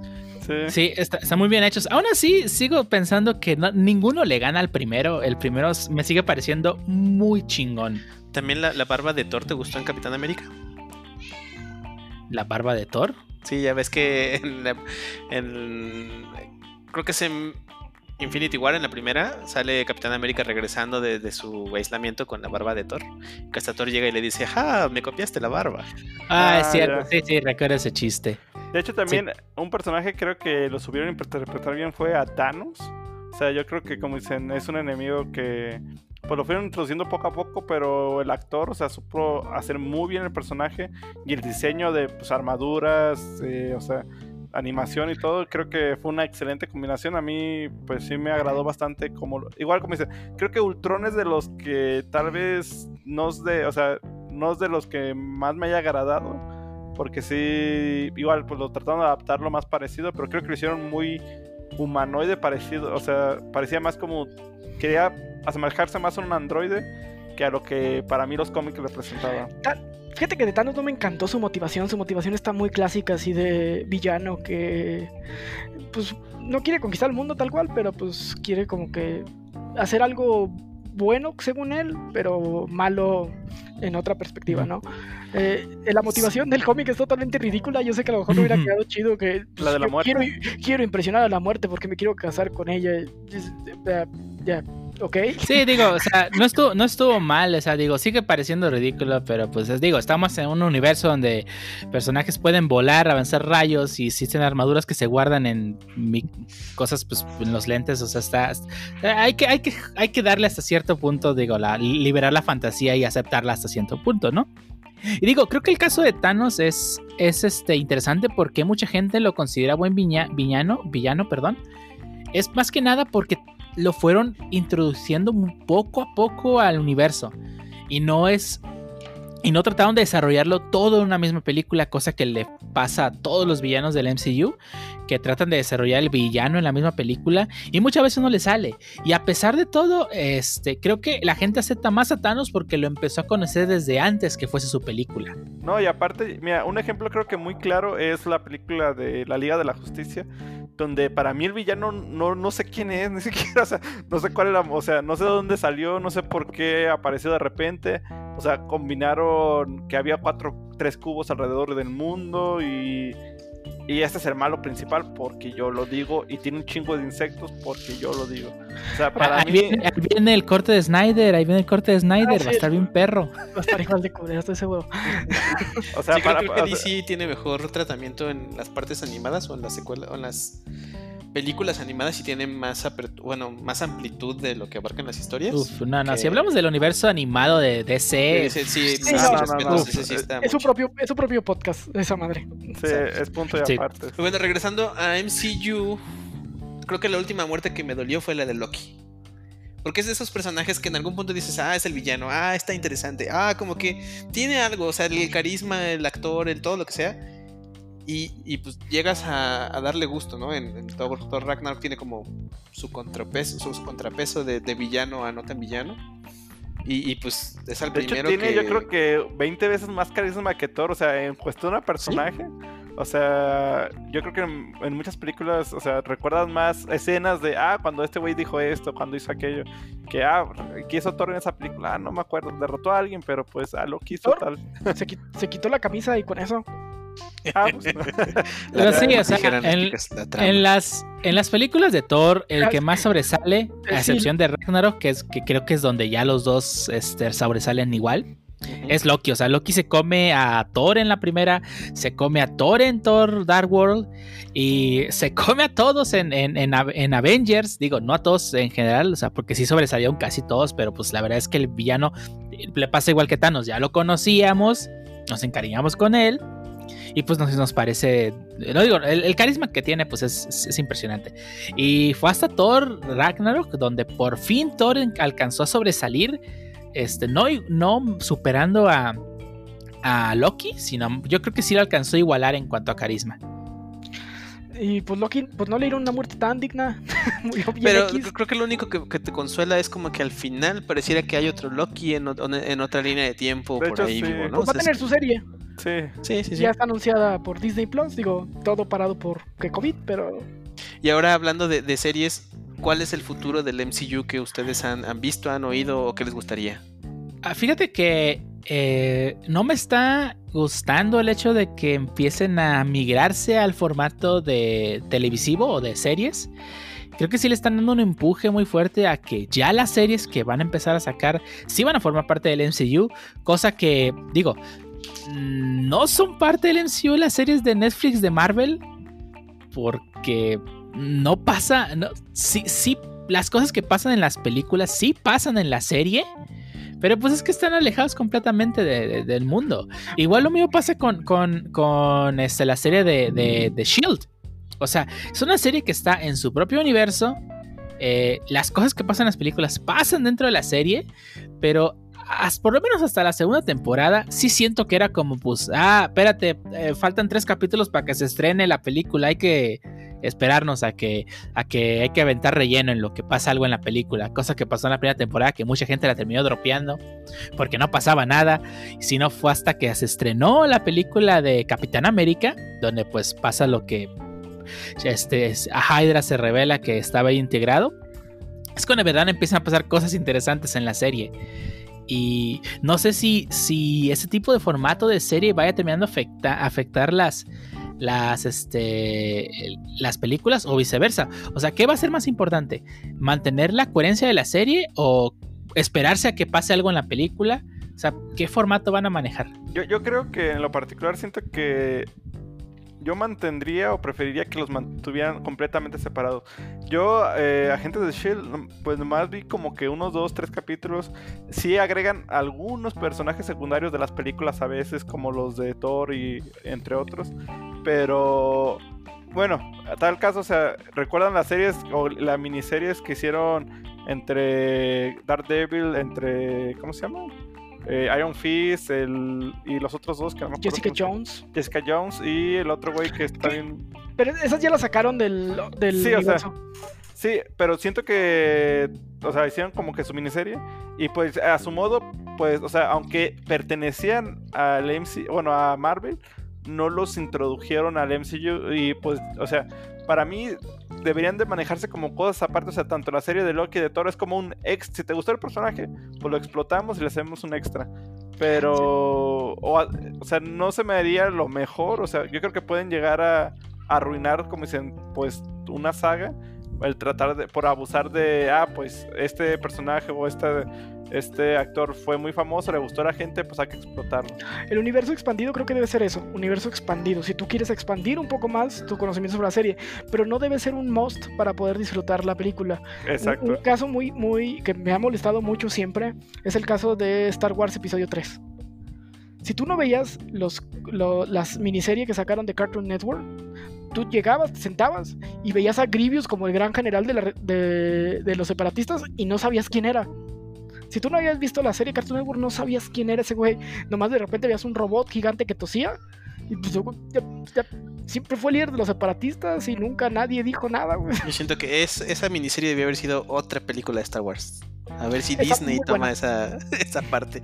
Pero por ejemplo, creo que, creo que al menos si vemos la historia de las series de Marvel, pues ya está Agent, Agent Carter, está este, Agents of Shield, está esta otra donde se juntan los cuatro. este, ¿Cómo se llama la reportera? Eh, Lucina, no, ¿cómo se llama? Jones, no sé qué, Jessica Jones. Jessica Jones junto con los otros cuatro. Entonces, creo que a lo mejor ya tuvieron un, un poco más de experiencia y pues vamos a ver, ¿no? O sea, a lo mejor sí como dices, este, Mainilla va- van a ser como completamente ajenos o, o a lo mejor eso de WandaVision va a ser completamente en la mente de Wanda y de Visión y no va a suceder en la vida real. O sea, porque para empezar los trailers se ven como demasiado alternativos, ¿no? Como si estuvieras en una serie de los 50. Pero Ah. yo creo que la parte de Winter Soldier con el nuevo Capitán América esa, esa pues habrá que ver qué, qué tratamiento le ponen, porque incluso dicen que el, el villano va a ser el mismo Doctor Sumo, ¿se llama? Doctor Zoom. Ajá, el, el- No. el- el villano de, de Civil War. Sí, sí, sí. Baron sí, Simo. Baron Simo. Ándale, el Barón Simo. Entonces va a ser supuestamente el mismo villano en, en la serie. Entonces, pues creo que va a tener como a lo mejor esa continuidad de ese lado. Pero lo que sí me gustaría ver es, es si, si Marvel tiene planeada una nueva etapa de películas. Que a lo mejor incluso hiciera spin-off de algunas cosas. No sé, a mí me hubiera gustado ver Young Avengers y un Tony Stark viejo cuidando a los hijos de todos. Eso me hubiera gustado mucho ver. Que se pudiera planear. Pues, ¿Quién sabe?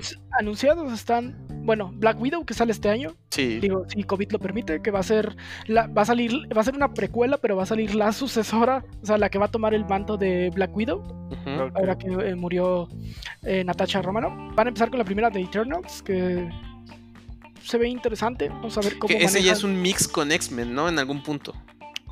No sé cómo lo van a manejar, no sé si ya van a usar la licencia de, Aven- de X-Men que ya tienen, pero ojalá sí, digo, Yo, o sea, ahorita ya tiene lo que a mí lo que me preocupa y espero que lo sepan hacer bien es como dicen, tal vez sí dropear a algunos personajes, pero está muy difícil porque tienen mucho peso, o sea, otro, o sea, meter otro Tony Stark está, o sea, está muy difícil porque igual como dicen con Wolverine, el actor Hugh Jackman que ya no lo va a interpretar, dices, o sea, meter a cualquier otro personaje como Wolverine, o sea, tiene que ser o muy bueno porque o sea, la gente se encariñó mucho con el personaje, pero hacia el actor.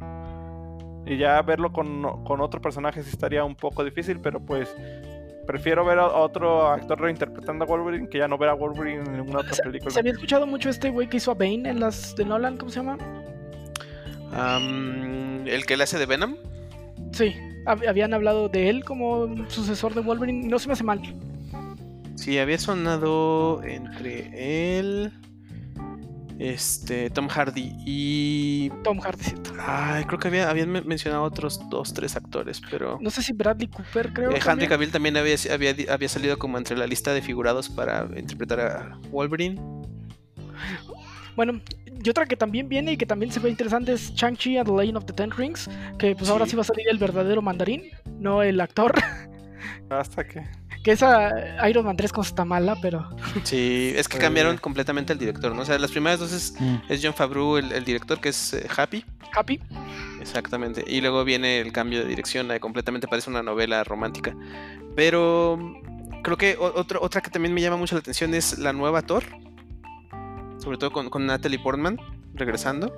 Eso se me hace interesante a ver en, en qué plantean o qué va a suceder.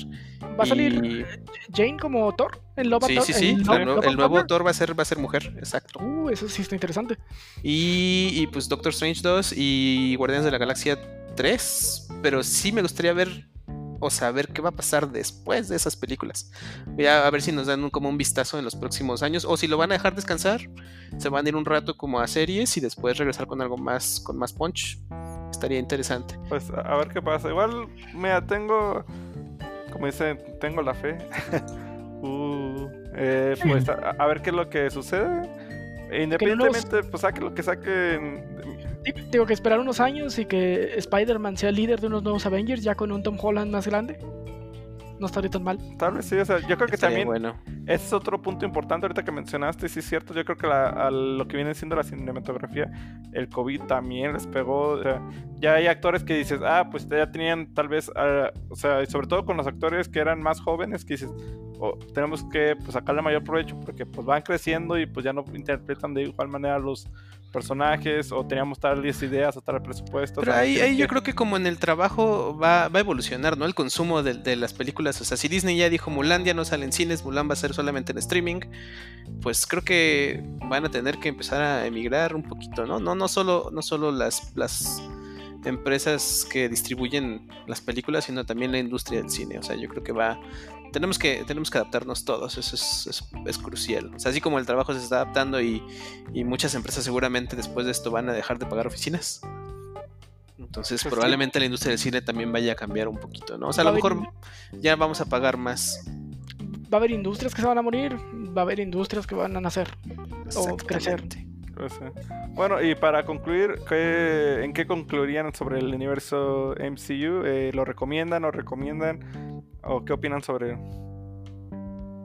Yo creo que mi lo último que diría es eh, a mí me gusta en lo personal, tiene un par de películas malas, digo, eh, de casi 10 películas o creo que son más. Bueno, no, es esperado el tener un par de películas malas. Me gusta lo que hicieron, lo que adoptaron. eh, yo no yo en lo personal no quería ver lo mismo que veía en los cómics, para ver lo mismo que vi en los cómics, pues leo los cómics. Entonces, que me den una historia un poco cambiada, cosas diferentes, pues a mí a mí sí me gustó. Y pues sí, estoy a, a la espera de pues, a, a ver qué más nos dan, ¿no? Pues yo, bueno, ¿qué es lo que digo? El MCU me parece, me fue- voy a decirlo como creo que es. Yo creo que el MCU se acabó en Avengers Endgame.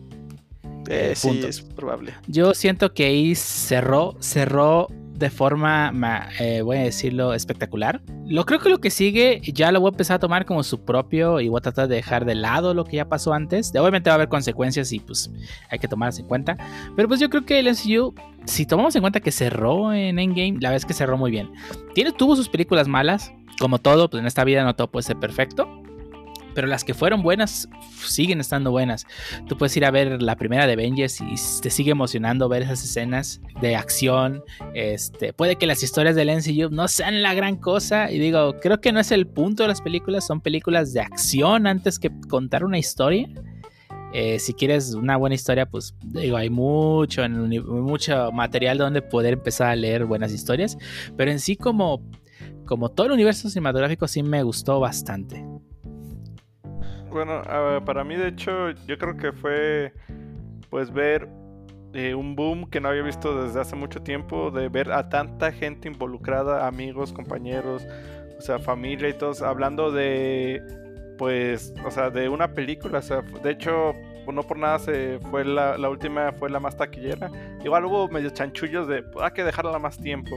Hay que poner otros cinco minutos extras que están súper mal redondeados de un hall que está todo chafa, pero pues independientemente de eso, yo creo que pues si te gustan los superhéroes son muy buenas películas, supieron muy bien desarrollar una hist- yo creo que es una cátedra de cómo desarrollar una saga de una manera en que te van introduciendo cada cada personaje y pues vas agarrando cariño y no te quieren meter todos de golpe.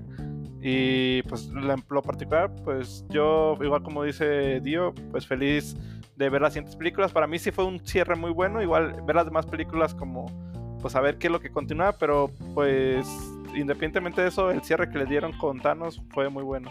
Muy bien. Pues yo espero. Yo espero dos cosas. Yo espero que terminen de desarrollar personajes. Por ejemplo, lo que les decía al inicio es: a mí Capitán Marvel sí me gustó. Yo espero que cierren Capitán Marvel, que cierren eh, Doctor Strange, que cierren Pantera Negra y que cierren Guardianes de la Galaxia. Y si es que se va a abrir algo nuevo, pues que sea como interesante. O sea, no sé si van a involucrar de verdad a Cuatro Fantásticos y algo por el estilo de ese lado, estaría muy padre. Lo único que creo que no me gustaría ver es que empiecen a hacer como, ah, vamos a hacer esta, en lugar de hacer series de televisión, van a hacer películas de dos horas y van a ser como capitulotes, o sea, dependería mucho del, tratamiento de la historia, pero en sí, sí, creo que sí fue, un- fue un fenómeno interesante, o sea, el, el- en lugar de ver la saga de Star Wars desarrollarse en, pues que fueron más de veintitantos años, o sea, tuvo, tuvo pues el rush, ¿no? De, haberse hecho en casi 10. Entonces eso estu- estuvo como, como interesante, estuvo padre. Y pues esperemos que sigan saliendo pues cosas nuevas. Digo, a mí me gustaría ver, eh, si no es con si no es con Marvel, por ejemplo, a lo mejor. Y es yo creo que tema de otro podcast. Un Spider-Verse, pero live action. Y a lo mejor que lo terminaran primero con, con la versión animada, que se me hizo muy buena. No, la versión animada es una chulada, la verdad, está muy bien hecha. Sí. Y pues sí, o sea, yo- se hacen, aunque fuera la misma película en live action, se quería ver. ¿Alguien más tiene alguna otra opinión del MCU? Pues eh, Marvel empezó algo muy chido y espero que aparte del MCU nos traiga otras cosas, que el boom de superhéroes nos, nos traiga otras cosas. Ya nos ha traído eh, una, una que otra cosa decente, sobre todo es, eh, por ejemplo, en DC, que, bueno, yo sé que su multiverso apesta, pero hay películas interesantes como Shazam, que a mí me gustó mucho. Yo estoy esperando mucho la de Wonder Woman 84. O sea, sí Wonder la estoy Woman es- esperando bastante. Wonder Woman también me gustó, entonces fue un boom que tra- trascendió más allá de Marvel y pues que esperemos que sigamos teniendo adaptaciones interesantes, ¿no? Y no solo de Marvel, sino de otras casas y de DC, sino ojalá también de otras casas, ¿no? ¿Me estás diciendo que van a sacar superhéroes mexicanos? Ah, Bueno, a lo mejor historias de ficción un poco más, más, más película. tratadas, ¿no? O sea, ya empezaron con, con historias un poco más complejas de, de- de ficción. Pues podrían ahora sí que retomar algunas y hacerlas en películas. O sea, estaría Por muy bien. que, que, se aventara un Kingdom Come, por ejemplo. Estaría muy Uf. bien. Sí, sí, sí. O sea, digo, digo, retomando una que según yo es, está basada en un anime, la de eh, Edge of Tomorrow. Esa película se me hizo muy buena y, y, pues creo Sí. que termina muy bien. No, no, no, sé si, si le pudieras dar continuidad si es que fuera posible, pero digo, creo que, creo que sí, MCU es, es- es un, es un ejemplo de un universo cinematográfico que sí funcionó, que DC intentó copiar, que Universal intentó copiar con el universo de monstruos y que Mm. murió así por completo. Creo que el universo de monstruos ya ni siquiera lo están eh, comentando. Sí, está, está más muerto que, que nada. De ver qué, qué, qué hace la industria con esta idea que trajo Marvel a la mesa, que demostró que funciona, porque generó una cantidad ridícula de dinero. Y que espera a ver si otros estudios de verdad se intentan aventar a hacer estas cosas bien hechas, no, no los intentos que ha habido. Digo, este, alguien más lo va a intentar, digo, si algo demostró es eh, el MCU es que pues, genera dinero. Sí, sí, Que los chinos seguramente van a copiar. Sí. Pues ya hubo, ¿no? Bueno, no, no fue Rusia, los, los Avengers rusos.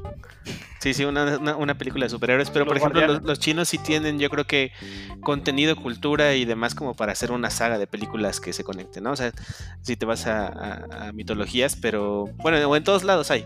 Pero quieras o no, el cine chino ahorita está también haciendo en su boom. Entonces, probablemente, probablemente por ahí pudiera venir. O sea, ahí está la película de Rey Mono de Stephen Chow. Ya sé, ya sé, ya sé. Pues bueno, pues Vamos a las despedidas. Vamos a las despedidas antes de que, a seguir Pancho viendo no vatos- se nos en spandex. sí, a seguir viendo gente en Spandex. Vámonos.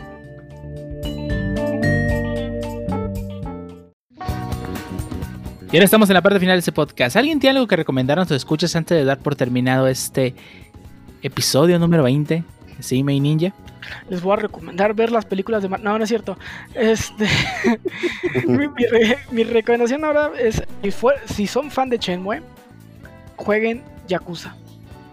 Son secuelas espirituales de Shenmue. Se sienten a Shenmue, pero con Pero Yakuza. acabados. No, eh, bueno, esa es otra historia. Eh, Pero sí, se siente muy, muy, muy, muy Shenmue, el- el- desde los estilos de batalla, el cómo te mueves por el mundo. Eh, están muy chidos y puedes cantar en el karaoke Dame Dani. No sé qué más quieren. ¿En qué plataforma? O sea, Ah, y está en el karaoke. Xbox Game Pass, Ah, por cierto, cierto. están en Steam, pero también si pagas Xbox Game, eh, Xbox Game Pass, pues ya los tienes en tu librería. Al El menos el cinco, Yakuza 0 y el el Yakuza 1 y el uno. 2. Sí, también está disponible para PlayStation 4 aquellos. Eh, un- la única consola que tiene los Yakuza es PlayStation y por suerte ya están llegando a PC. Espera, pero entonces el Yakuza 0 es, el- es cuál? Yakuza 0 es la precuela del Yakuza 1.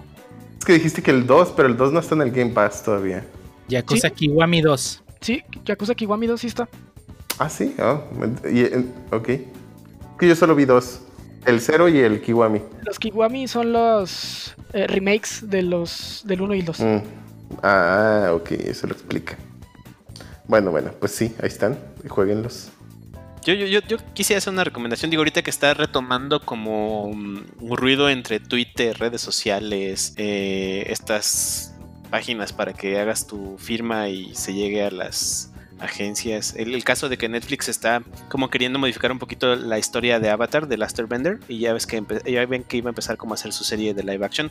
Entonces yo quisiera recomendar a la gente pues, pues ver Avatar, o sea, tanto la parte de Last Bender con Ang como la parte de Corra y pues hacer igual un podcast de eso. O sea, hay, hay mucho tema yo creo que para, para platicar. Uf, hacer un podcast de, de- de Avatar. sí me lo aviento. Que de hecho está, está curioso de el, el cómo es que se ha habido quejando la gente. O sea, les molesta que no sea fiel al ori- al original, pero pues ya hay una serie. Sí, Digo, sí, sí. entiendo yo cuando, por ejemplo, en mi caso, que hay un manga que dicen que está uh, buenísimo y no sé qué, y no hay serie, pues claramente para mí pues no existe, ¿no? Entonces sí, sí me gusta que hagan la serie. Pero por ejemplo, en este caso ya hay una serie y quieren que haga, haya, perdón, otra serie exactamente igual, pues no tiene caso, vean la original. En- pero bueno, está interesante que también pues, quieren como que convertirla acá en un en Porn of Thrones versión Avatar y ya salieron los es- eh, El, no- escritor principal. eh, eh, eran dos personas, ¿no? Es- pero sí, se salieron los principales. porque Sí. pues aparentemente querían hacer algo muy diferente a lo que ellos querían. Sí, sí, habrá que ver, habrá que ver cuál es el resultado. Digo, no, no es como que estén pidiendo un Avatar Kai, pero digo, porque igual la, la historia original pues tiene sus flaws en, en algún punto. O sea, para empezar, yo creo La, que la origen- verdad es que Avatar en general, todo el universo que construyeron, tiene para muchas Sí. cosas. O sea, no tendrían por qué incluso tener que hablar acerca de Ang y de Katara y- o de Korra, porque hay muchos avatars y hay mucho tiempo entre ellos. Y la verdad, incluso, por ejemplo, en el caso de la leyenda de Korra, que muestran un poquito de algunos otros avatars, por ejemplo, de. Avatar One. ajá. Y también muestran alguna escena donde muere. Eh, Pues no, ya pero- arráncate de una vez con el segundo podcast, de una vez hay que grabarlo ahorita ya, así mismo, no, no es cierto. Pero bueno, o sea, sí pudiera ser otro tema, digo, si quieren podemos hacer esa parte, este, espero estar un poco más acá con ustedes y también con la gente que nos escuche. Eh, y pues ya, les, ya les quito el, me quito el micrófono y pues que se la pasen bien. Pues ya está. Eh, pero bueno, yo les quisiera recomendar que chequen también los otros juegos que hay en el Xbox Game Pass. La verdad es que han ido agregando muchos otros juegos, además de los ya famosos como Microsoft Flight Simulator o los Yakuza. Y bueno, además del que en en el caso de que tuvieran Xbox, y bueno, ya van a quitar el Red Dead Redemption, pero también hay otros juegos muy buenos que acaban de agregar y que a lo mejor no son tan populares, pero que siguen siendo buenos juegos. Eh, al menos depende del tipo de género que te guste, pero pues hay muy buena variedad. Chequenlos, ahí está Sea of Thieves, ahí está Neon Abyss y mm, pues, también Gears Tactics, hay de todo un poco. Chequen la lista, busquen y a ver qué les interesa. Digo, total, si ya están pagando el pase de 10 pesitos, pues eh, aprovechenlo, ¿no? Al máximo. Solo el primer mes. Ya los meses son- subsecuentes son 75. Sí, la verdad no está caro comparado con, por ejemplo, el PlayStation Plus, que además de que solo te permite jugar el juego en línea y te regalan un único juego al mes. Son dos, son dos. Ah, perdón, sí es cierto, dos. Y a veces tres. Bueno, bueno. No, no, fíjate que no es, no es tanta la diferencia. Si lo ves en, en- dinero, o sea, creo que PlayStation Plus monetizado al, al mes son como 90 pesos. Entonces, No, pero es que, por ejemplo, el costo-beneficio, o sea, sí, sí, sí, O sea, a menos que tengas un año jugando, bueno, pagando el PlayStation Plus, ya tienes un acervo de juegos suficientemente grande, pero Ajá, te dan Por ejemplo, aquí, por empezando con 10 pesos y continuando con 79 pesos, ya tienes, y en ese momento, ya tienes una gran cantidad de juegos y juegos que acaban de salir, juegos AAA como Microsoft Flight Simulator, Gears 4, Gear 5, que en cuanto salen, allí están. No tienes que esperarte a que se vuelvan poco populares para que aparezcan, ni tampoco tienes que estar mucho tiempo para que los puedas ¿Y el Halo aprovechar. Infinite también va a estar ahí? El, Sí. de hecho, sí, ya confirmaron, ¿no? Sí, Ah, confirmado. no se crean, no, no está confirmado, pero... Mm, sí, eh, todavía. eh, ellos, ellos dijeron desde cuando fue su presentación, dijeron que iba a estar incluido en el Xbox Game Pass. De hecho, en el- ya es que en todos los juegos, después salía el logo de donde de exclusivo cosas y salió Game Pass. Ah, ok, entonces sí está confirmado. Eh, pero sí, la verdad es que Microsoft ha hecho muy, bueno, para mi gusto, ha hecho muy buen trabajo en popular Xbox Game Pass y de promoverlo. Y, pa- y parte de ello es que todos sus juegos AAA salen en día uno en su Xbox Game Pass. No, a diferencia de y el cochino EA. Pero, pues sí, la verdad. pues, Que no se note el resentimiento, edítalo, Pancho. Sí, No, la verdad es que a, a mí me parece la mejor jugada en esta nueva generación que cualquier compañía podría haber hecho. Y pues creo que allí van a estar los dineros El, en el, un futuro no muy Sí, lejano. creo que estuvo bien, creo que estuvo bien. el Choto hablando bien de Microsoft. Sí, y No, la verdad, ha, ha hecho muchas cosas bien desde Satya Nadella. Vaya, vaya. Están Yo los creo que desde Office hardware. 95. Ah, Digo, Windows 95. la verdad es que empezó a decaer mucho con. Ay, no me acuerdo quién era el Palmer. Steve Palmer. Ey, eh, developers, developers, developers.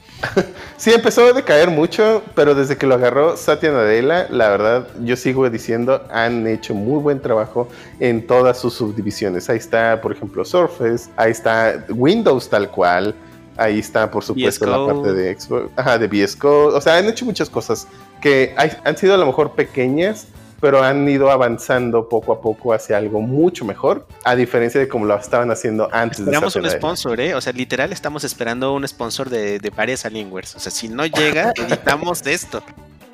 Sí, sí. Bueno, no lo van a escuchar si lo editamos, pero bueno. en fin, eh, señor Lee. Bueno, mi recomendación para esta semana para los fanáticos de cazar monstruos eh, va, acaba de iniciar el 23 de agosto el último evento de 5 que sacaron. Este es el Festival de la Gratitud. Eh, muy recomendado. Va a haber una skin para el gato como si fuera un cantante y tiene una bola de disco en la cabeza. Está bastante bien. Y pues sí, para los que pues, habían dejado de jugar, ya, ya cumplió un año Iceborne. Y pues un- yo creo que es un buen incentivo para retomarlo. La verdad es un juego muy interesante, más si juegas con compañeros. Y esta es la recomendación de esta semana, tanto Monster Hunter normal o con su expansión de Iceborne. ¿Y tú, Jarvis, qué nos recomiendas esta semana? Bueno, yo seguiré con mis recomendaciones de series ya que no están en emisión. Por ejemplo, esta serie de Orange que viene siendo básicamente un, un drama de escolares y está catalogado como shoujo, pero shoujo, perdón. Creo que es una, pero creo que es una muy buena historia y realmente creo que sí vale la pena que le dediquen un poco de su tiempo si tienen libre. Son tres episodios tranquilamente. ¿Cuál dices? Orange, tal cual. Ah. Orange. Y hay otra que ya es, es más como el tipo de que, ah, reencarné en otro mundo, bla, bla, bla, bla, bla. Pero creo que, ah, básicamente, pero que para mí realmente esa serie me gustó y sí me gustaría que siguiera alguna continuación. Lastim bueno, antes de continuar, Orange sí la pueden ver en Crunchyroll, por ejemplo. Y pues este, esta que voy a recomendar, desgraciadamente no está en Crunchyroll, entonces busque su Crunchyroll de color favorito para buscarla, que se llama Haito Gensu no Green Guard, eh, que básicamente pues sí es un isekai, pero creo que está bastante entretenido. También son 12 capítulos, algo corto. Y no sé si alguien más tenga alguna recomendación. Y por último, pues eh, no queda nada más que recordarles que pueden buscarnos en nuestras redes sociales, en Facebook con el nombre de Stop the Waves Podcast, en Twitter con el usuario Stop the Waves y en Instagram con el usuario Stop the Waves Podcast. Ahí publicamos todas las noticias referentes al podcast, así de como cuando se sube cada nuevo episodio. Y también recordamos que pueden suscribirse a este episodio en las plataformas Anchor, iTunes, Spotify y YouTube. Les agradecemos que escriban en todas cualquiera de esas plataformas y así nos ayudan a que pues, crezca poquito el podcast poco a poco y que pues aparte no se pierda ningún nuevo episodio. Y ya nada más queda agradecer a todos los que nos escucharon durante este episodio número 20 o 20 episodio como quieran llamarlo, así como todos los que acompañaron durante la grabación, producción y edición del mismo. Y a ustedes no nos pueden encontrar, empezamos con el Chotol. A mí me pueden encontrar en github.com, diagonal XOTL.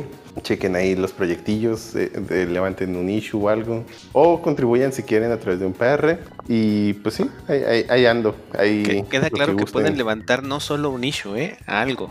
Ah, sí, sí. Ah, eh, lo que quieran. Ahora si quieres PRs, ¿eh? Vaya, vaya, ¿eh? El No, Pancho vengativo no, llegó. No es, que, no es que se los quiera exigir, es opcional, pues no los estoy limitando, pero tampoco les estoy exigiendo. Así que ahí, ahí está, échense una vuelta. Y a ti, Ángel, ¿dónde te podemos encontrar? Pues también me pueden encontrar eh, en GitHub con el usuario Ángel y latina LEE de Lee o a través de la red social Twitter con el usuario Lee Ángel Z16. Y a ti, Jarvis, ¿dónde te pueden encontrar? Ah, ok, a mí me pueden encontrar en redes sociales como en Twitter como el Harvis93, en GitHub como Harp1193 y si quieren seguirme en Steam y echarse alguna partida alguna vez, también estoy como Harp1193. Y a ti, Medininja, ¿dónde te podemos encontrar? A mí me pueden encontrar en Twitter como CMedininja y eh, también me pueden encontrar en GitHub como CMedininja. Y pues ahí posteo cosas. Digo en Twitter, en GitHub pues pongo código. Horrible, pero pues, es lo que hay. ¿A ti, Pancho, te podemos encontrar? A mí me pueden encontrar en Twitter como arroba francisco-ontv. Retuiteo cosas waves o de videojuegos, bastante variedad, pero no sin salirme de lo wave. A nuestro invitado, Fer Señor, ¿dónde te podemos encontrar, joven? Pues yo soy nuevo. Yo, yo la primera red social que voy a poner como para este, este tipo de cosas es YouTube. eh, como Fer Senior. O sea, no como señor. eh, eh, senior como senior. Fer Senior en YouTube. Ahí, ahí estoy. Poniendo algunos videos de cosillas que nos pasan jugando. Excelente. Ante nuestro primer youtuber. Exacto. Ah, Y- sí, sí. ¿Y usted, jefe Dio, dónde lo podemos encontrar? Eh, pueden encontrar en todas las redes sociales sabidas y por haber con el usuario Lord 0 y 40 seguidos. Usualmente posteo cosas de One Piece y de cosas interesantes y también muchas cosas de One Piece. Y creo que sería todo por este, este episodio número 20. ¿Algo más que agregar antes de irnos? Báñense, por favor. Y si están jugando mucho mm, sus videojuegos, por favor, rehidrátense. Parece que no, pero si no toman agua, la van a pasar mal después.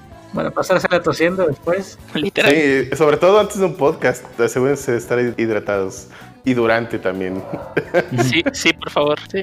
Ya saben, si les gustó este podcast, recomiéndenos con sus amigos. Si no les gusta el podcast, recomiéndenos con sus enemigos. Así es. Muy bien dicho. Y Muy bien pues dicho. vámonos pues. Vámonos. Vámonos pues, que se hace tarde. Vámonos.